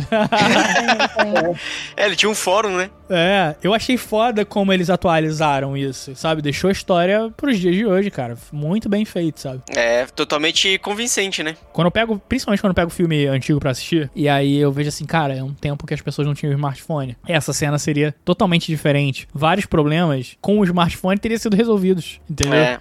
E aí eu falei, É. cara, foda como ele conseguiu atualizar e falar só, isso aí não é, não é Gotham 1894, sabe? Não é. Isso aí é Gotham É. nos dias de hoje e tal. Smartphone, gente filmando. E aproveitar esse essa atualização não só pra tipo, ah, as pessoas têm smartphone ali um na mão do outro. Não, não. Colocou isso como evidência. Como a comunidade de vilões aumenta, porque no início, naquela cena do metrô lá do começo, eles estão vendo um vídeo lá de um cara que espancou um outro maluco na rua. Então tem toda essa parada assim, É. tipo, foi bem aproveitado, sacou? Foi bem atualizado e bem aproveitado. Eu achei muito foda. Eu acho que foi uma das primeiras vezes que a gente vê um filme de herói que tem essa, essa pegada atual e não é uma pegada atual sci-fi, sabe? Aham. Porque, tipo, ok, a gente teve ali. Sei lá, eu acho que a única coisa que ficou meio fora dos nossos padrões foi a lente que eles usam. Uhum. Só que você ao mesmo tempo sabe que aquilo ali, tipo, tá produ- sendo produzido agora. Então, e nos filmes antigos que eu assistia de, de herói, era sempre uma coisa de: ah, o meu carro tem um chamador. E daí ele, tipo, só chegava e ligar para tal pessoa. Ou, tipo, o Senhor Incrível. Mano, ele tinha as paradas atualizadas dele ali, só que era uma perspectiva sci-fi, sabe? E agora não, peraí, é real. Eu posso falar com o meu carro e falar, ligar para a mamãe, sabe? A gente já faz isso com a Alexa. A gente faz É. isso. Eu, ao mesmo tempo que eu gostei muito, e, e aí daqui- a gente já pode agora falar do Batmóvel, justamente ser bem mais pé no chão, ser um carro e não um tanque de guerra. É. Um carro modificado, né? Eu vou deixar aqui rapidinho, só te, te interrompendo rapidamente. Eu vou deixar claro que, apesar desse, desse Batmóvel, é o meu favorito, esse desse filme agora.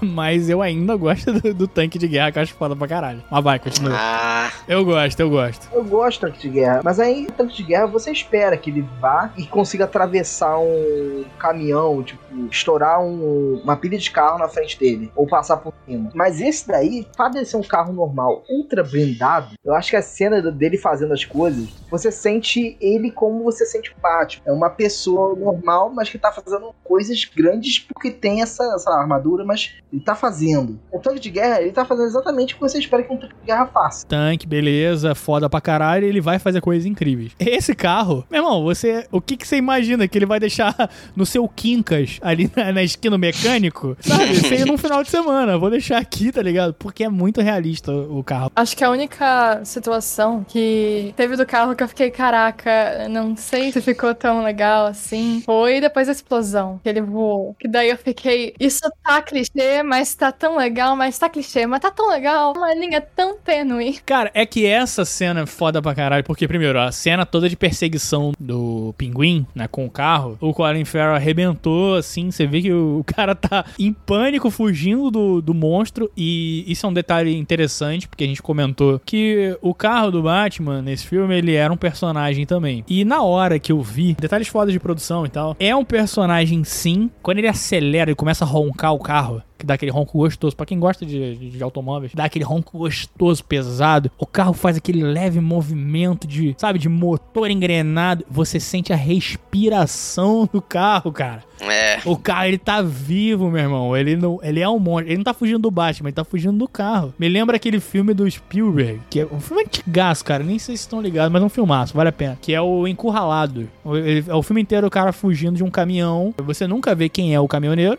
Ele foca no caminhão. Não importa quem é o caminhoneiro. A coisa que ele tá fugindo é o caminhão e é isso. Mas eu achei maneiro fazendo esse paralelo que esse carro do Batman é muito vivo, cara. Até a forma como ele é apresentado, né? Isso aí. Como ele aparece, porque você fica naquela, naquele suspense, porque a primeira vez que ele aparece, ele tá coberto na Batcaverna, né? É. Ele tá com o, o pano lá e tal. Então você vê que tá a, silu- a silhueta dele ali, mas você não vê.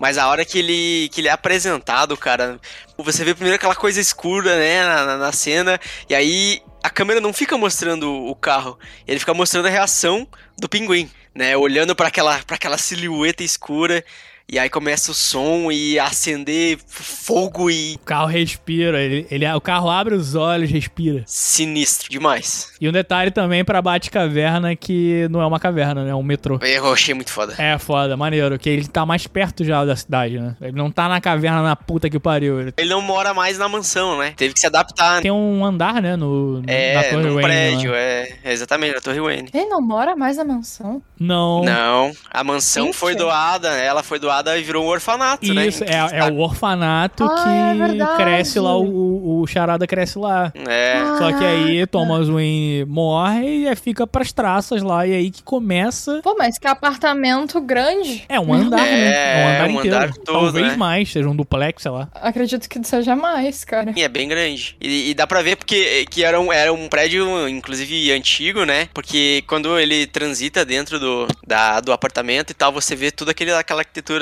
é, gótica que eu já falei, né? Isso, é. É um, é um prédio antigo, sabe? Não é nada moderno, não é nada super tecnológico. Então dá pra ver que é tudo bem adaptado, bem. Como a gente já falou, bem pé no chão, né? É, que conversa bastante com o fato que é, a pessoa é o Batman e a criatura é o Bruce Wayne. É diferente do, do Batman lá do Christian Bale, que é um Bruce Wayne amostrado, rico, né? Ele compra lá, a, sei lá o que, que ele compra lá. Um hotel lá, né? É, uma parada é. assim. Esse Bruce Wayne ele tá cagando, meu irmão. Ele não tá fazendo nada como Bruce Wayne. É. Ele ele tá cagando pra como tá a casa. não- Esquece a casa. Dane-se a casa. Ele não vê empresa, não vê nada. Exato. É é uma coisa que eu sinto um pouco de falta, porque justamente a, a ideia dele ser um, um Bruce Wayne jamais pensar ser o Batman é ser um excelente disfarce. E é, o Bruce Wayne é um moleque bilionário, playboy, assim, ah, não tem nada a ver com o pai, só fica aproveitando a vida dele pelo dele. Então, assim, eu senti um pouco dessa falta, por quê? Porque vamos voltar um pouco do que eu falei bem na abertura, né? Que o Batman é um, é um bilionário que bota roupa de morcego pra bater em pobre. É...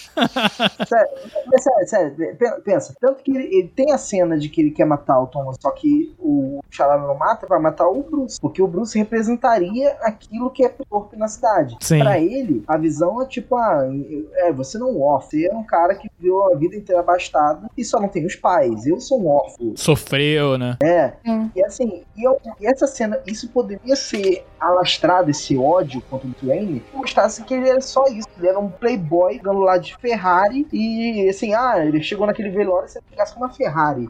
E, du e duas modelos no braço do, do velório, né? Cara, é escrachada essa coisa do, do, dele ser essa, essa, um exemplo dessa parte odiosa da sociedade, né? Essa parte hipócrita, que não vive a realidade. E que no final das contas ele não vive. Essa crítica que eu fiz é matar o tempo inteiro sendo feito no filme, inclusive no próprio Batman. É, quando ele conversa com o Charada, é, o Charada achou que ele tinha pego todas as dicas, né? Todos, todos os mistérios, só que ele não pegou o simples. Quando ele pegou aquela ferramenta que ele usava para matar o perfeito, aquilo lá não era uma evidência que ele tinha é, perdido. Era, era a próxima charada, que era saber que estava embaixo do carpete. O Bruce Wayne não sabia o que era aquilo porque ele jamais teve que arrancar um carpete. Ele é um playboy de merda. Ele olhou aquilo ali e achou que ia fazer uma pazinha. Então, tipo, resumimos uh, o, todo o, a solução do último enigma, né? Ao cara que tava estagiando lá à noite. é, exato. É muito maneiro isso. É uma parabéns de, de alguém que você não tá esperando, sabe? O filme é maneiro que ele te, o ritmo te conduz a acreditar nas mentes mais brilhantes, sabe? De algum modo ou de outro. Até na, na charada lá do El Ratalada, que aí sim o pinguim fala, porra, teu espanhol é uma merda. Não é El Ratalada, é La Ratalada. É aí que eles foram chegando no negócio da URL, né? URL. Inclusive é um site mesmo. Inclusive mandei aí no Discord, né? Mentira! É, é, tem, tem lá. Eu não sei como, como é que tá hoje. Vi, né? Relatos da galera falando que tinha coisas escondidas aí tempos atrás antes do filme ser lançado. Tem, tem, tem. Ou, ou logo no, no filme quando foi lançado, não sei bem. Mas tá aí o site, é ratalada.com, só entrar igualzinho no filme, tem lá.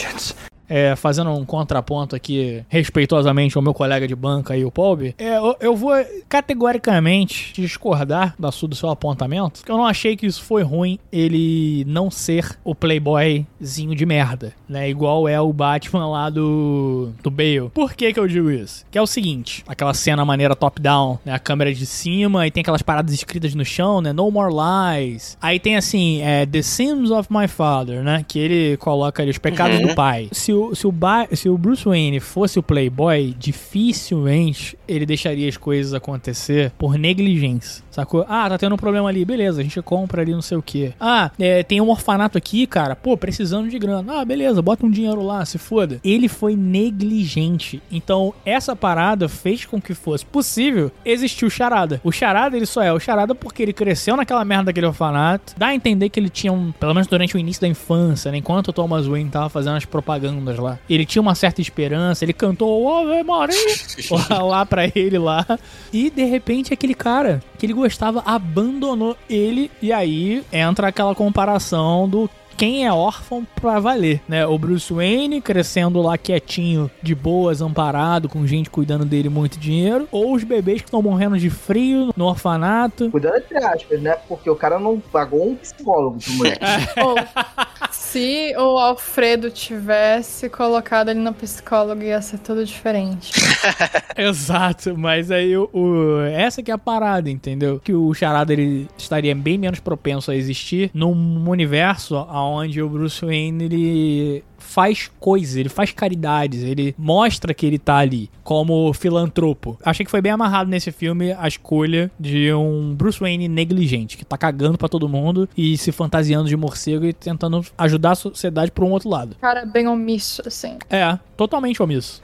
Ainda assim, é, eu falei, se, se ele fosse um playboy, pra mim ele enriqueceria. Mas ainda assim foi o resultado do, do processo. No final, o Bruce Wayne ia ser o último a morrer. Antes, da, antes do grande plano de destruir a cidade. Então, e é, é tanto que é a cena que ele acha, tipo, o cara descobriu que eu sou o Batman, o Bruce Wayne é o Batman, vai acabar o Batman, tá, tá chegando no fim. E, e a cena é toda construída pra fazer a gente pensar que ele descobriu que o Bruce Wayne é o Batman. E no final, não. Porque Exato. justamente ele falou, cara, o Batman, ele- como ele se espelhava nele, o Batman é alguém que eu que viu a parte podre dessa cidade, de dizer assim, é, eu vou lhe dar isso como uma vingança. Ele tá pensando, não, eu sou também a vingança da cidade. Ele se espelhou pelo. Ele pegou o exemplo negativo de tudo que o Batman representava. Na mente dele, ele tava guiando o Batman pro caminho certo, né? No fim das contas, mostra toda essa questão, tipo, de ele ser um. Ele tava cooperando com o, o Charada desde o início. O rolê todo do filme é você. Mano, você tava cooperando com o vilão. É, parabéns, sabe? E toma aqui a. Porque o uma hora esquece dele, né? Porque Sim, uma hora uma hora tu percebe, porque tem até aquela. Tem a última charada do charada sem ser. quer dizer, não é a última charada, mas é uma das charadas que é leve o rato para a luz. E era o holofote ali, sabe? É interessante a troca de palavras no fim das contas, né, de ser rata alada, porque alado não é não é todo bicho que tem asa, todo pássaro que tem asa que é alado. Pra você ser alado, você tem que conseguir voar. E o único animal ali, né, que seria um pássaro, seria alado, etc, etc, com exceção do morcego, é o falcone, é o falcão, sacou? Porque o pinguim, apesar de ser é, uma ave, ele não é alado. Ele não voa, sacou? Os pinguins não voam. Então também tá ali de algum modo, né? Conversa com, com seu Falcone. Que inclusive é, eles descobrem juntos isso, né? O Charada e o Batman. Tem aquela cena do. Quem é o cara que eles pegam lá? Não lembro bem. É um dos promotores de. Acho que é um, é um DA, né? Um promotor Ah, de justiça.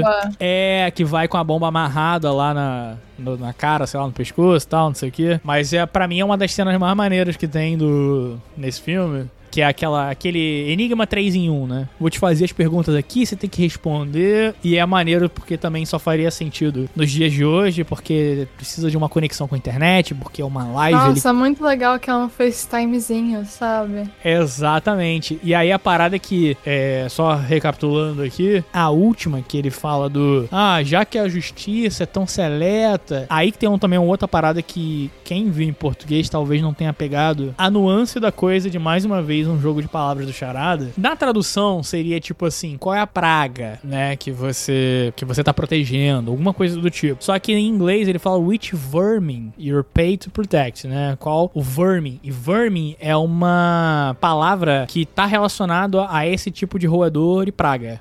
Sacou? Hum, Tipo, ratos e animais. Especificamente ratos e essas coisas assim. Então também tem um jogo de palavra ali que conversa com o tal do rata, não sei o que, não sei o que lá. Mas o cara, ele prefere. É o Coulson, lembrei o nome dele. O Coulson, ele prefere Morrer. morrer do que dizer. Porque ele fala, cara, se eu abrir a minha boca aqui. A minha família que morre, cara. Essa cena só vem um pequeno adendo, que é uma das poucas vezes que eu, que eu falo assim, "Hum, não me convenceu, ou, ou, tipo, não devia ter feito assim, é que ele levou um- uma explosão de C4 a queima-roupa e só desmaiou, né? É, isso eu achei meio meme também. Ai, eu adorei. Ele- eu não lembro se ele corre. Ele corre. Não, Não, não. Isso que eu achei foda. Ele sabia que explodia a parada e, tipo, ficou parado. Teria meu perdão se, tipo, ele tirasse a máscara em outra situação e tivesse com marquinha, assim, de queimado. Ela poderia ter meu perdão. Eu acho perfeito, assim, uma barba meio... chamuscada. Aham. O defeito é a mídia. Porque se fosse um cinema 4D que dá pra sentir cheiro, a gente ia sentir um cheiro de um monte de cabelo queimado. Ah, aí não tem problema. Aí eu acho que essa é perfeita mesmo.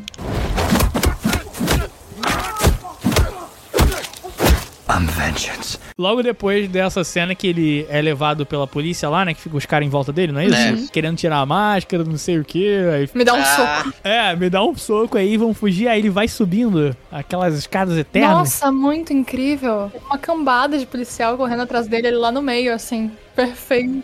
E aí ele vai e sobe no, no prédio pra pular. Cara, aquela cena é muito boa. Você vê o medo dele. Ah, Ele não tem a experiência, meu irmão, de isso voo. que eu ia falar, sabe? Isso já já retrata bem, assim, ah, reforça bem que é o ano 2, né? Tipo, primeiro porque ele leva uma explosão na cara, né? Isso não, não é, por mais que pareça meme, não é à toa.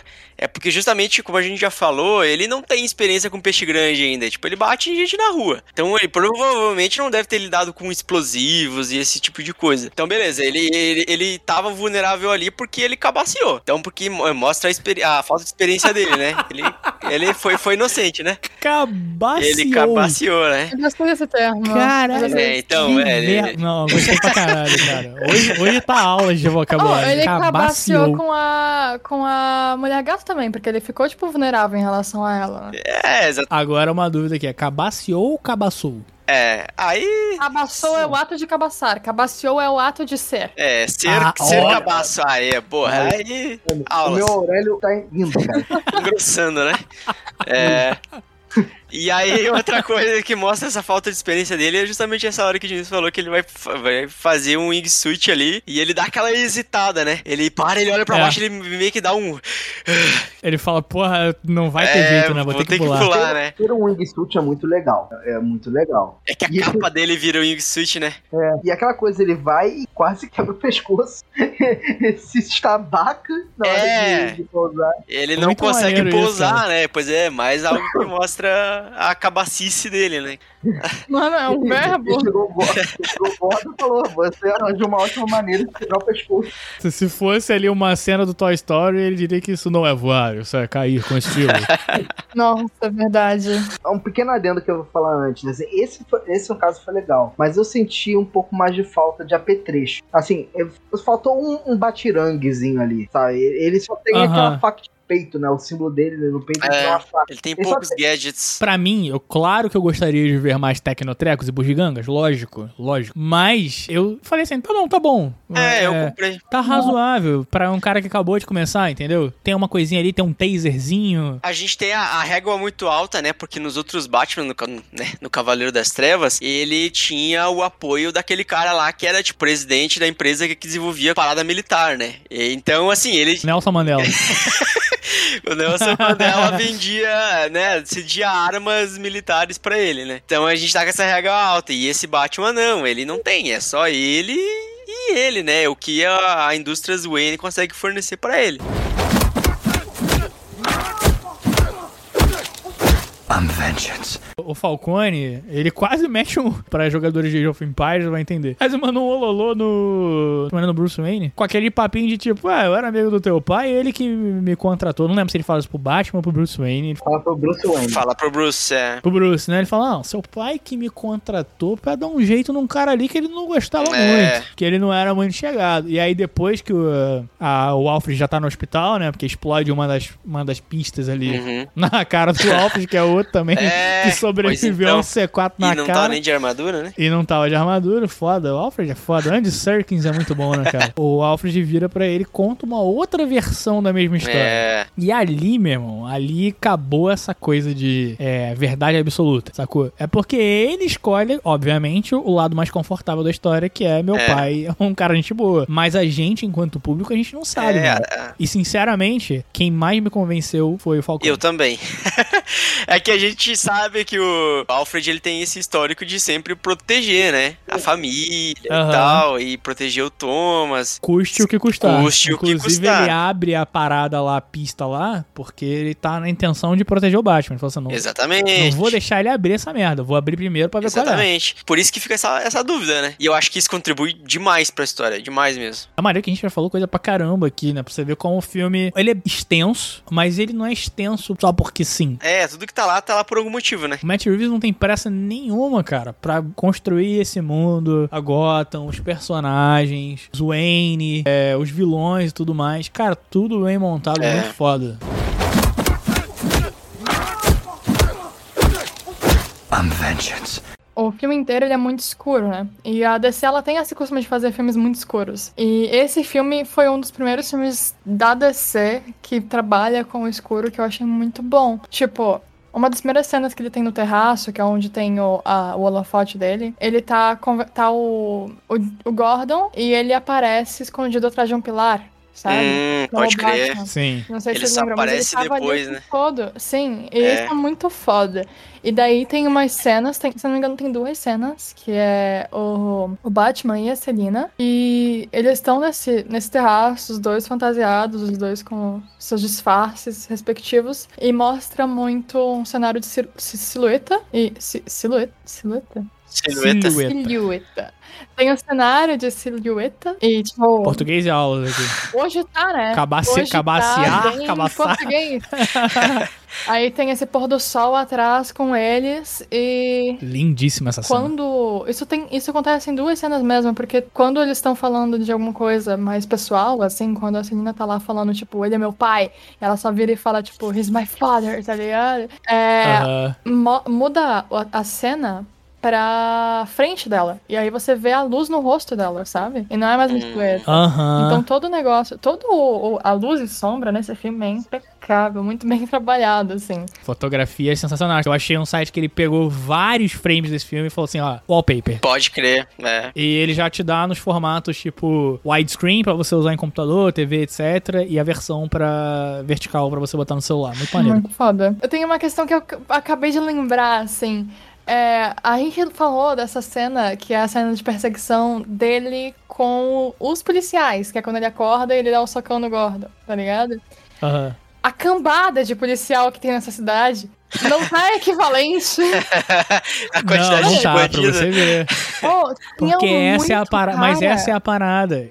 Esse é o cerne da questão desde o início. Você não adianta você pode botar policial à vontade na rua. Se você ficar matando barata e não pegar o ninho, não vai parar de sair barata, cara. Se você não consegue achar o ninho, você queima a casa. No caso, ele quis destruir Gotham ele não, e não dá Gotham inteira. O próprio Charada tá mais, muito mais na frente dele nesse, nessa questão. Ih, as morais distorcidas aí, hein? É, pois é. Mas é, para mim, isso é uma das paradas.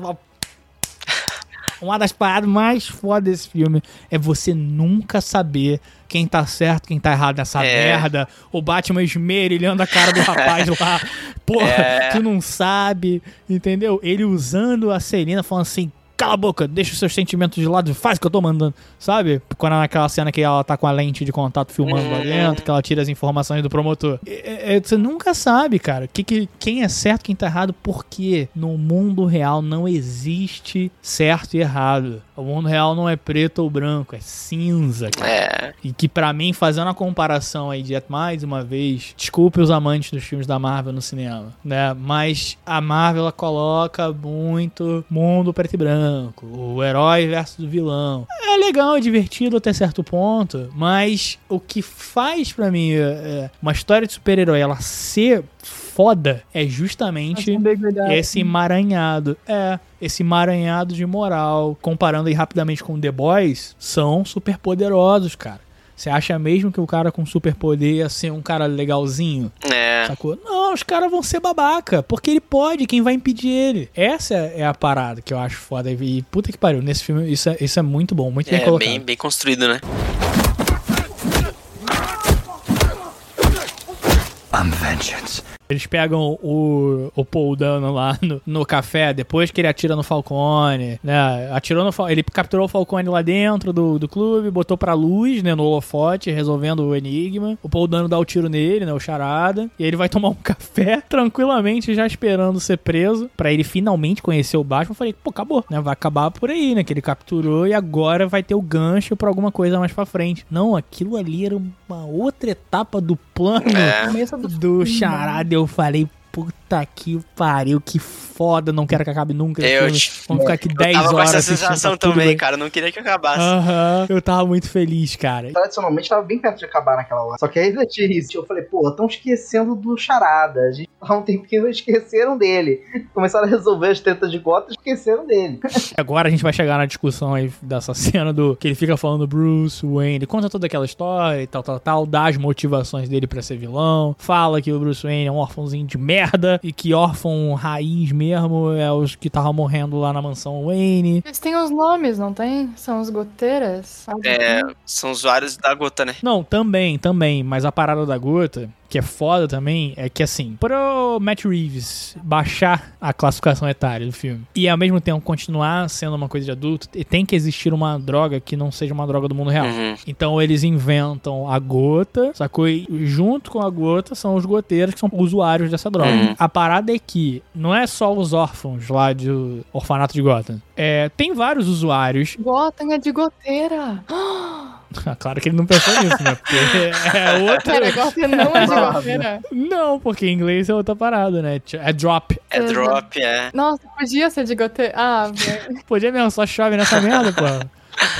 o esquema da, da máfia lá que foi fake, né, pela polícia, que ah, a gente resolveu aqui e tal, foi justamente um esquema pra continuar com o tráfico dessa droga. Então, tipo, é uma droga que tá na cidade, os mafiosos, o Falcone, o Pinguim, É, o próprio etc. Savage, né? É, o Savage, todo mundo tá ligado de algum modo a essa droga, só que ela também eh, pegou ali a galera que tá numa situação, cara, tá vulnerável, É. emocionalmente, socialmente vulnerável, então eles vão usar as drogas. E ele coloca isso nesse diálogo sensacional e o Paul Dano foda demais, sabe? E aí encaixa o negócio do que ele fica falando Bruce Wayne, Bruce Wayne várias vezes, até eu acreditei que ele sabia, cara. Cara, mas eu acreditei muito.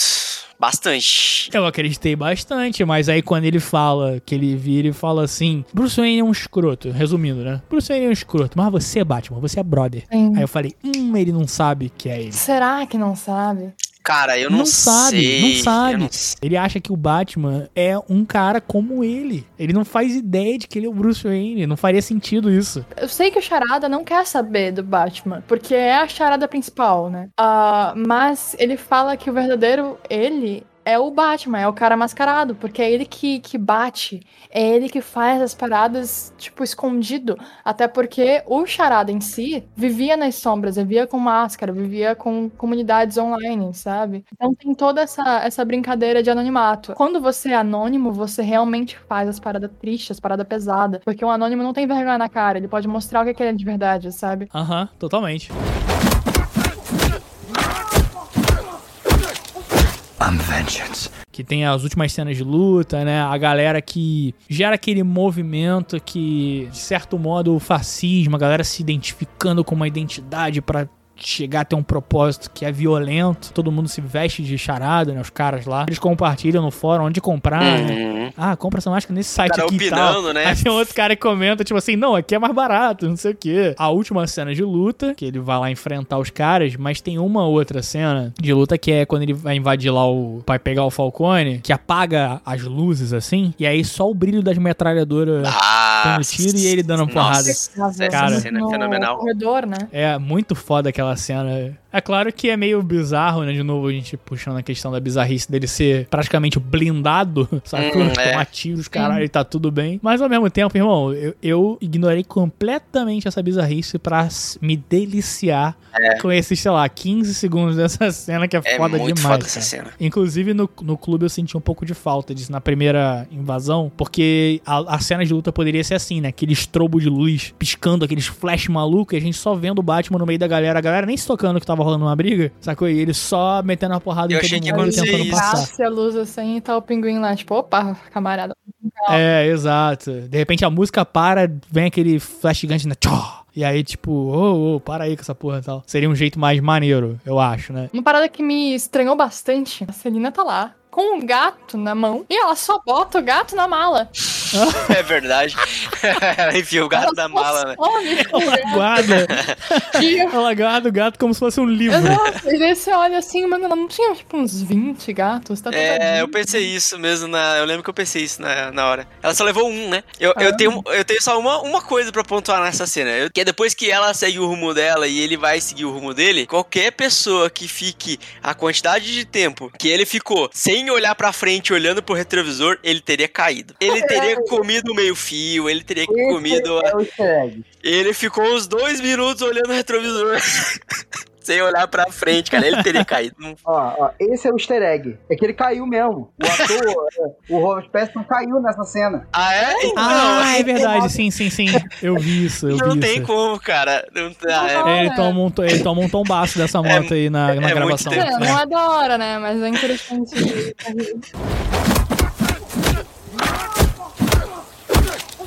I'm vengeance. Essa cena final aí, que eu acho que ela daria uma ótima cena pós-créditos, mas eu achei ela relevante, sabe? Porque, como ele tá no ano 2, ele é muito imaturo ainda. É. Ele é muito Aham. tipo, ah, Cabaço. cabaço. Ele é cabaço, entendeu? Então, ele ter visto ali a mulher gato e tal, e tipo, mano, tive um envolvimento da hora com ela. Tipo, nossa, eu, eu beijei uma menina, velho. Puta merda. É, então, quanto tempo fazia, né? É. Mano, eu, não- eu Ele não saio daquela caverna. E ele ficou meio tentando convencer ela, né, de ficar na cidade. É. Ela que falou, não, vou meter o pé e tal. Ah, Ou uma parada não, assim, que a, que a- ela- ele era já comprometido com a cidade, né? É, É, isso aí. Aí ele ficou, ah, mano. teu rolê é outro Batman. É, Por verdade, isso que eu cara, acho que, tipo, foda. o romance deles Tá. não teria acontecido se fosse um outro ano. Mas. Porque, tipo, poxa, ele não tá focado em romance, sabe? Mas só que ao mesmo tempo, poxa, uma mulher bonita daquelas, assim, trabalhando comigo, me ajudando, sendo gente boa. E aí, Isso aí, vivendo a mesma realidade que ele tava vivendo. vivendo a mesma. É, ele é um cara, um vigilante mascarado e ela, de certo modo, quando decide ajudar ele, também. É. Então mostrou aquele apego. Ele, na hora que o Robert Pattinson ca- cai. Na hora do Robert Pattinson caindo, mostrando que ela tá indo embora mesmo, e nem que ela olhou pra trás, porque ela já tá muito na frente dele.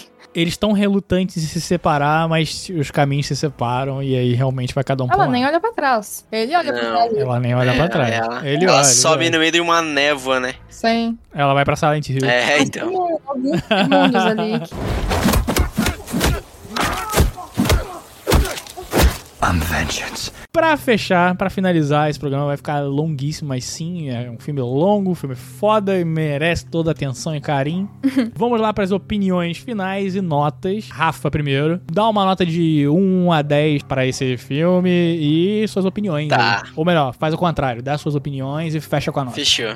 Pra já ficar justificado. Boa, entendeu? boa, que nem amigo secreto, né? Isso. Cara, não, é, como eu falei lá no começo, é, esse filme, é, para mim, foi o melhor filme de, sobre o Batman, porque é, toda a ambientação, tudo casou, tudo fechou, é, tudo se justificou, né? Eu acho que combinou muito aí o, a, a abordagem do Bruce com a abordagem do Batman, né? Conciliou as duas personalidades, o, a cidade casou, a forma que ele que ele age, que ele luta, que ele briga, que ele usa gadget, que ele se esconde, tudo, tudo casou, tudo tá dentro do mesmo ambiente, nada me tirou da, da- dessa imersão que é Gotham e o universo do Batman. Então, filme perfeito, atuações perfeitas, tudo.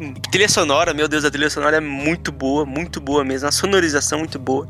É, e porra, eu tô, eu tô muito tentado a dar 10 talentinhos, cara. Eu vou dar 9,5 pra não dar barda, por causa dessa cena, por causa dessa cena da moto, tá?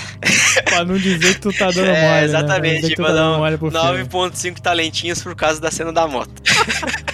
Paul Eu estaria nessa também de ficar bem próximo 10, cara. O filme ele é muito bom em vários sentidos. Por mais que ele seja longo, a gente percebe. Você quer um pouco mais daquilo. Você tá cansado, mas você quer mais daquilo. que É muita informação, é muita coisa, muito tudo. Tendo. Eu vou dar 9,8 talento. Caraca, 9.8. Tá indo daqui a pouco vai ficar assim, igual o Bitcoin, né? 0.00. Adicionar mais uma casa. né? Mari Meirelles. Cara, eu gostei muito da dualidade dali, que o Charada teve a mesma trajetória do Batman e ao mesmo tempo tava tendo várias perspectivas de uma mesma situação. Eu gostei demais da fotografia, das luzes.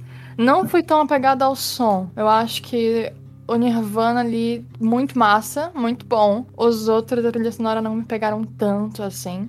Mas, e os atores estavam impecáveis. Então, eu acredito que eu dou um 9. Por que não 10? Por que não 9.5? Acho cena que da eu- moto, né?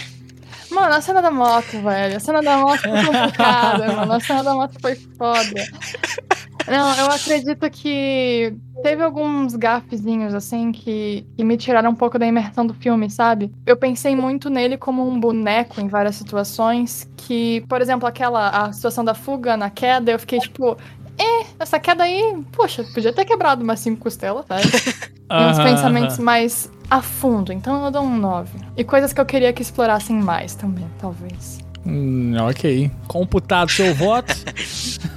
Bom, cara, eu sinceramente, honestamente, cara, eu achei um filme foda demais. É, foi muito bom, uma muito boa experiência de cinema e voltar ao cinema. Né? Assim que sair no streaming, eu vou assistir de novo. Eu achei que foi um filme redondinho, início, meio fim. A montagem do filme muito boa, a narrativa muito legal mesmo, cara. Tudo é um filme bom. O elenco, adorei todo mundo, cara. Achei foda as atuações. Entregou, sabe? Eu senti que o Batman ele entregou. Eu não tava nem com essa expectativa toda, cara, sabe? Mas eu, eu, senti que entregou muito. Eu quero muito ver, sério, qualquer merda deste filme concorrendo, ou pelo menos indicado alguma coisa no Oscar, sacou? Pode ser, sei lá, mas não. É Oscar de cenário mais bem limpo, bem cuidado, manutenção. Não interessa. Manutenção. Qualquer coisa, cara. Eu acho que leva coadjuvante com charada. Pode ser, pode ser. Pode. De manutenção, eu acho que não leva, porque Gotham é meio suja mesmo.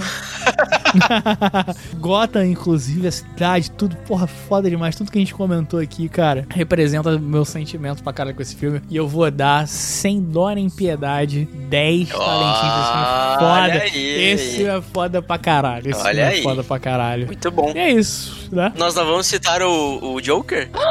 O Joker, ele Ué, aparece. vocês estão esquecendo do Uh, Joker, Eu pô. esqueci. Ah, se foda do Joker. Se foda do Joker. Deixa o Joker Aquela falar. cena Pô, pós-crédito disfarçada lá.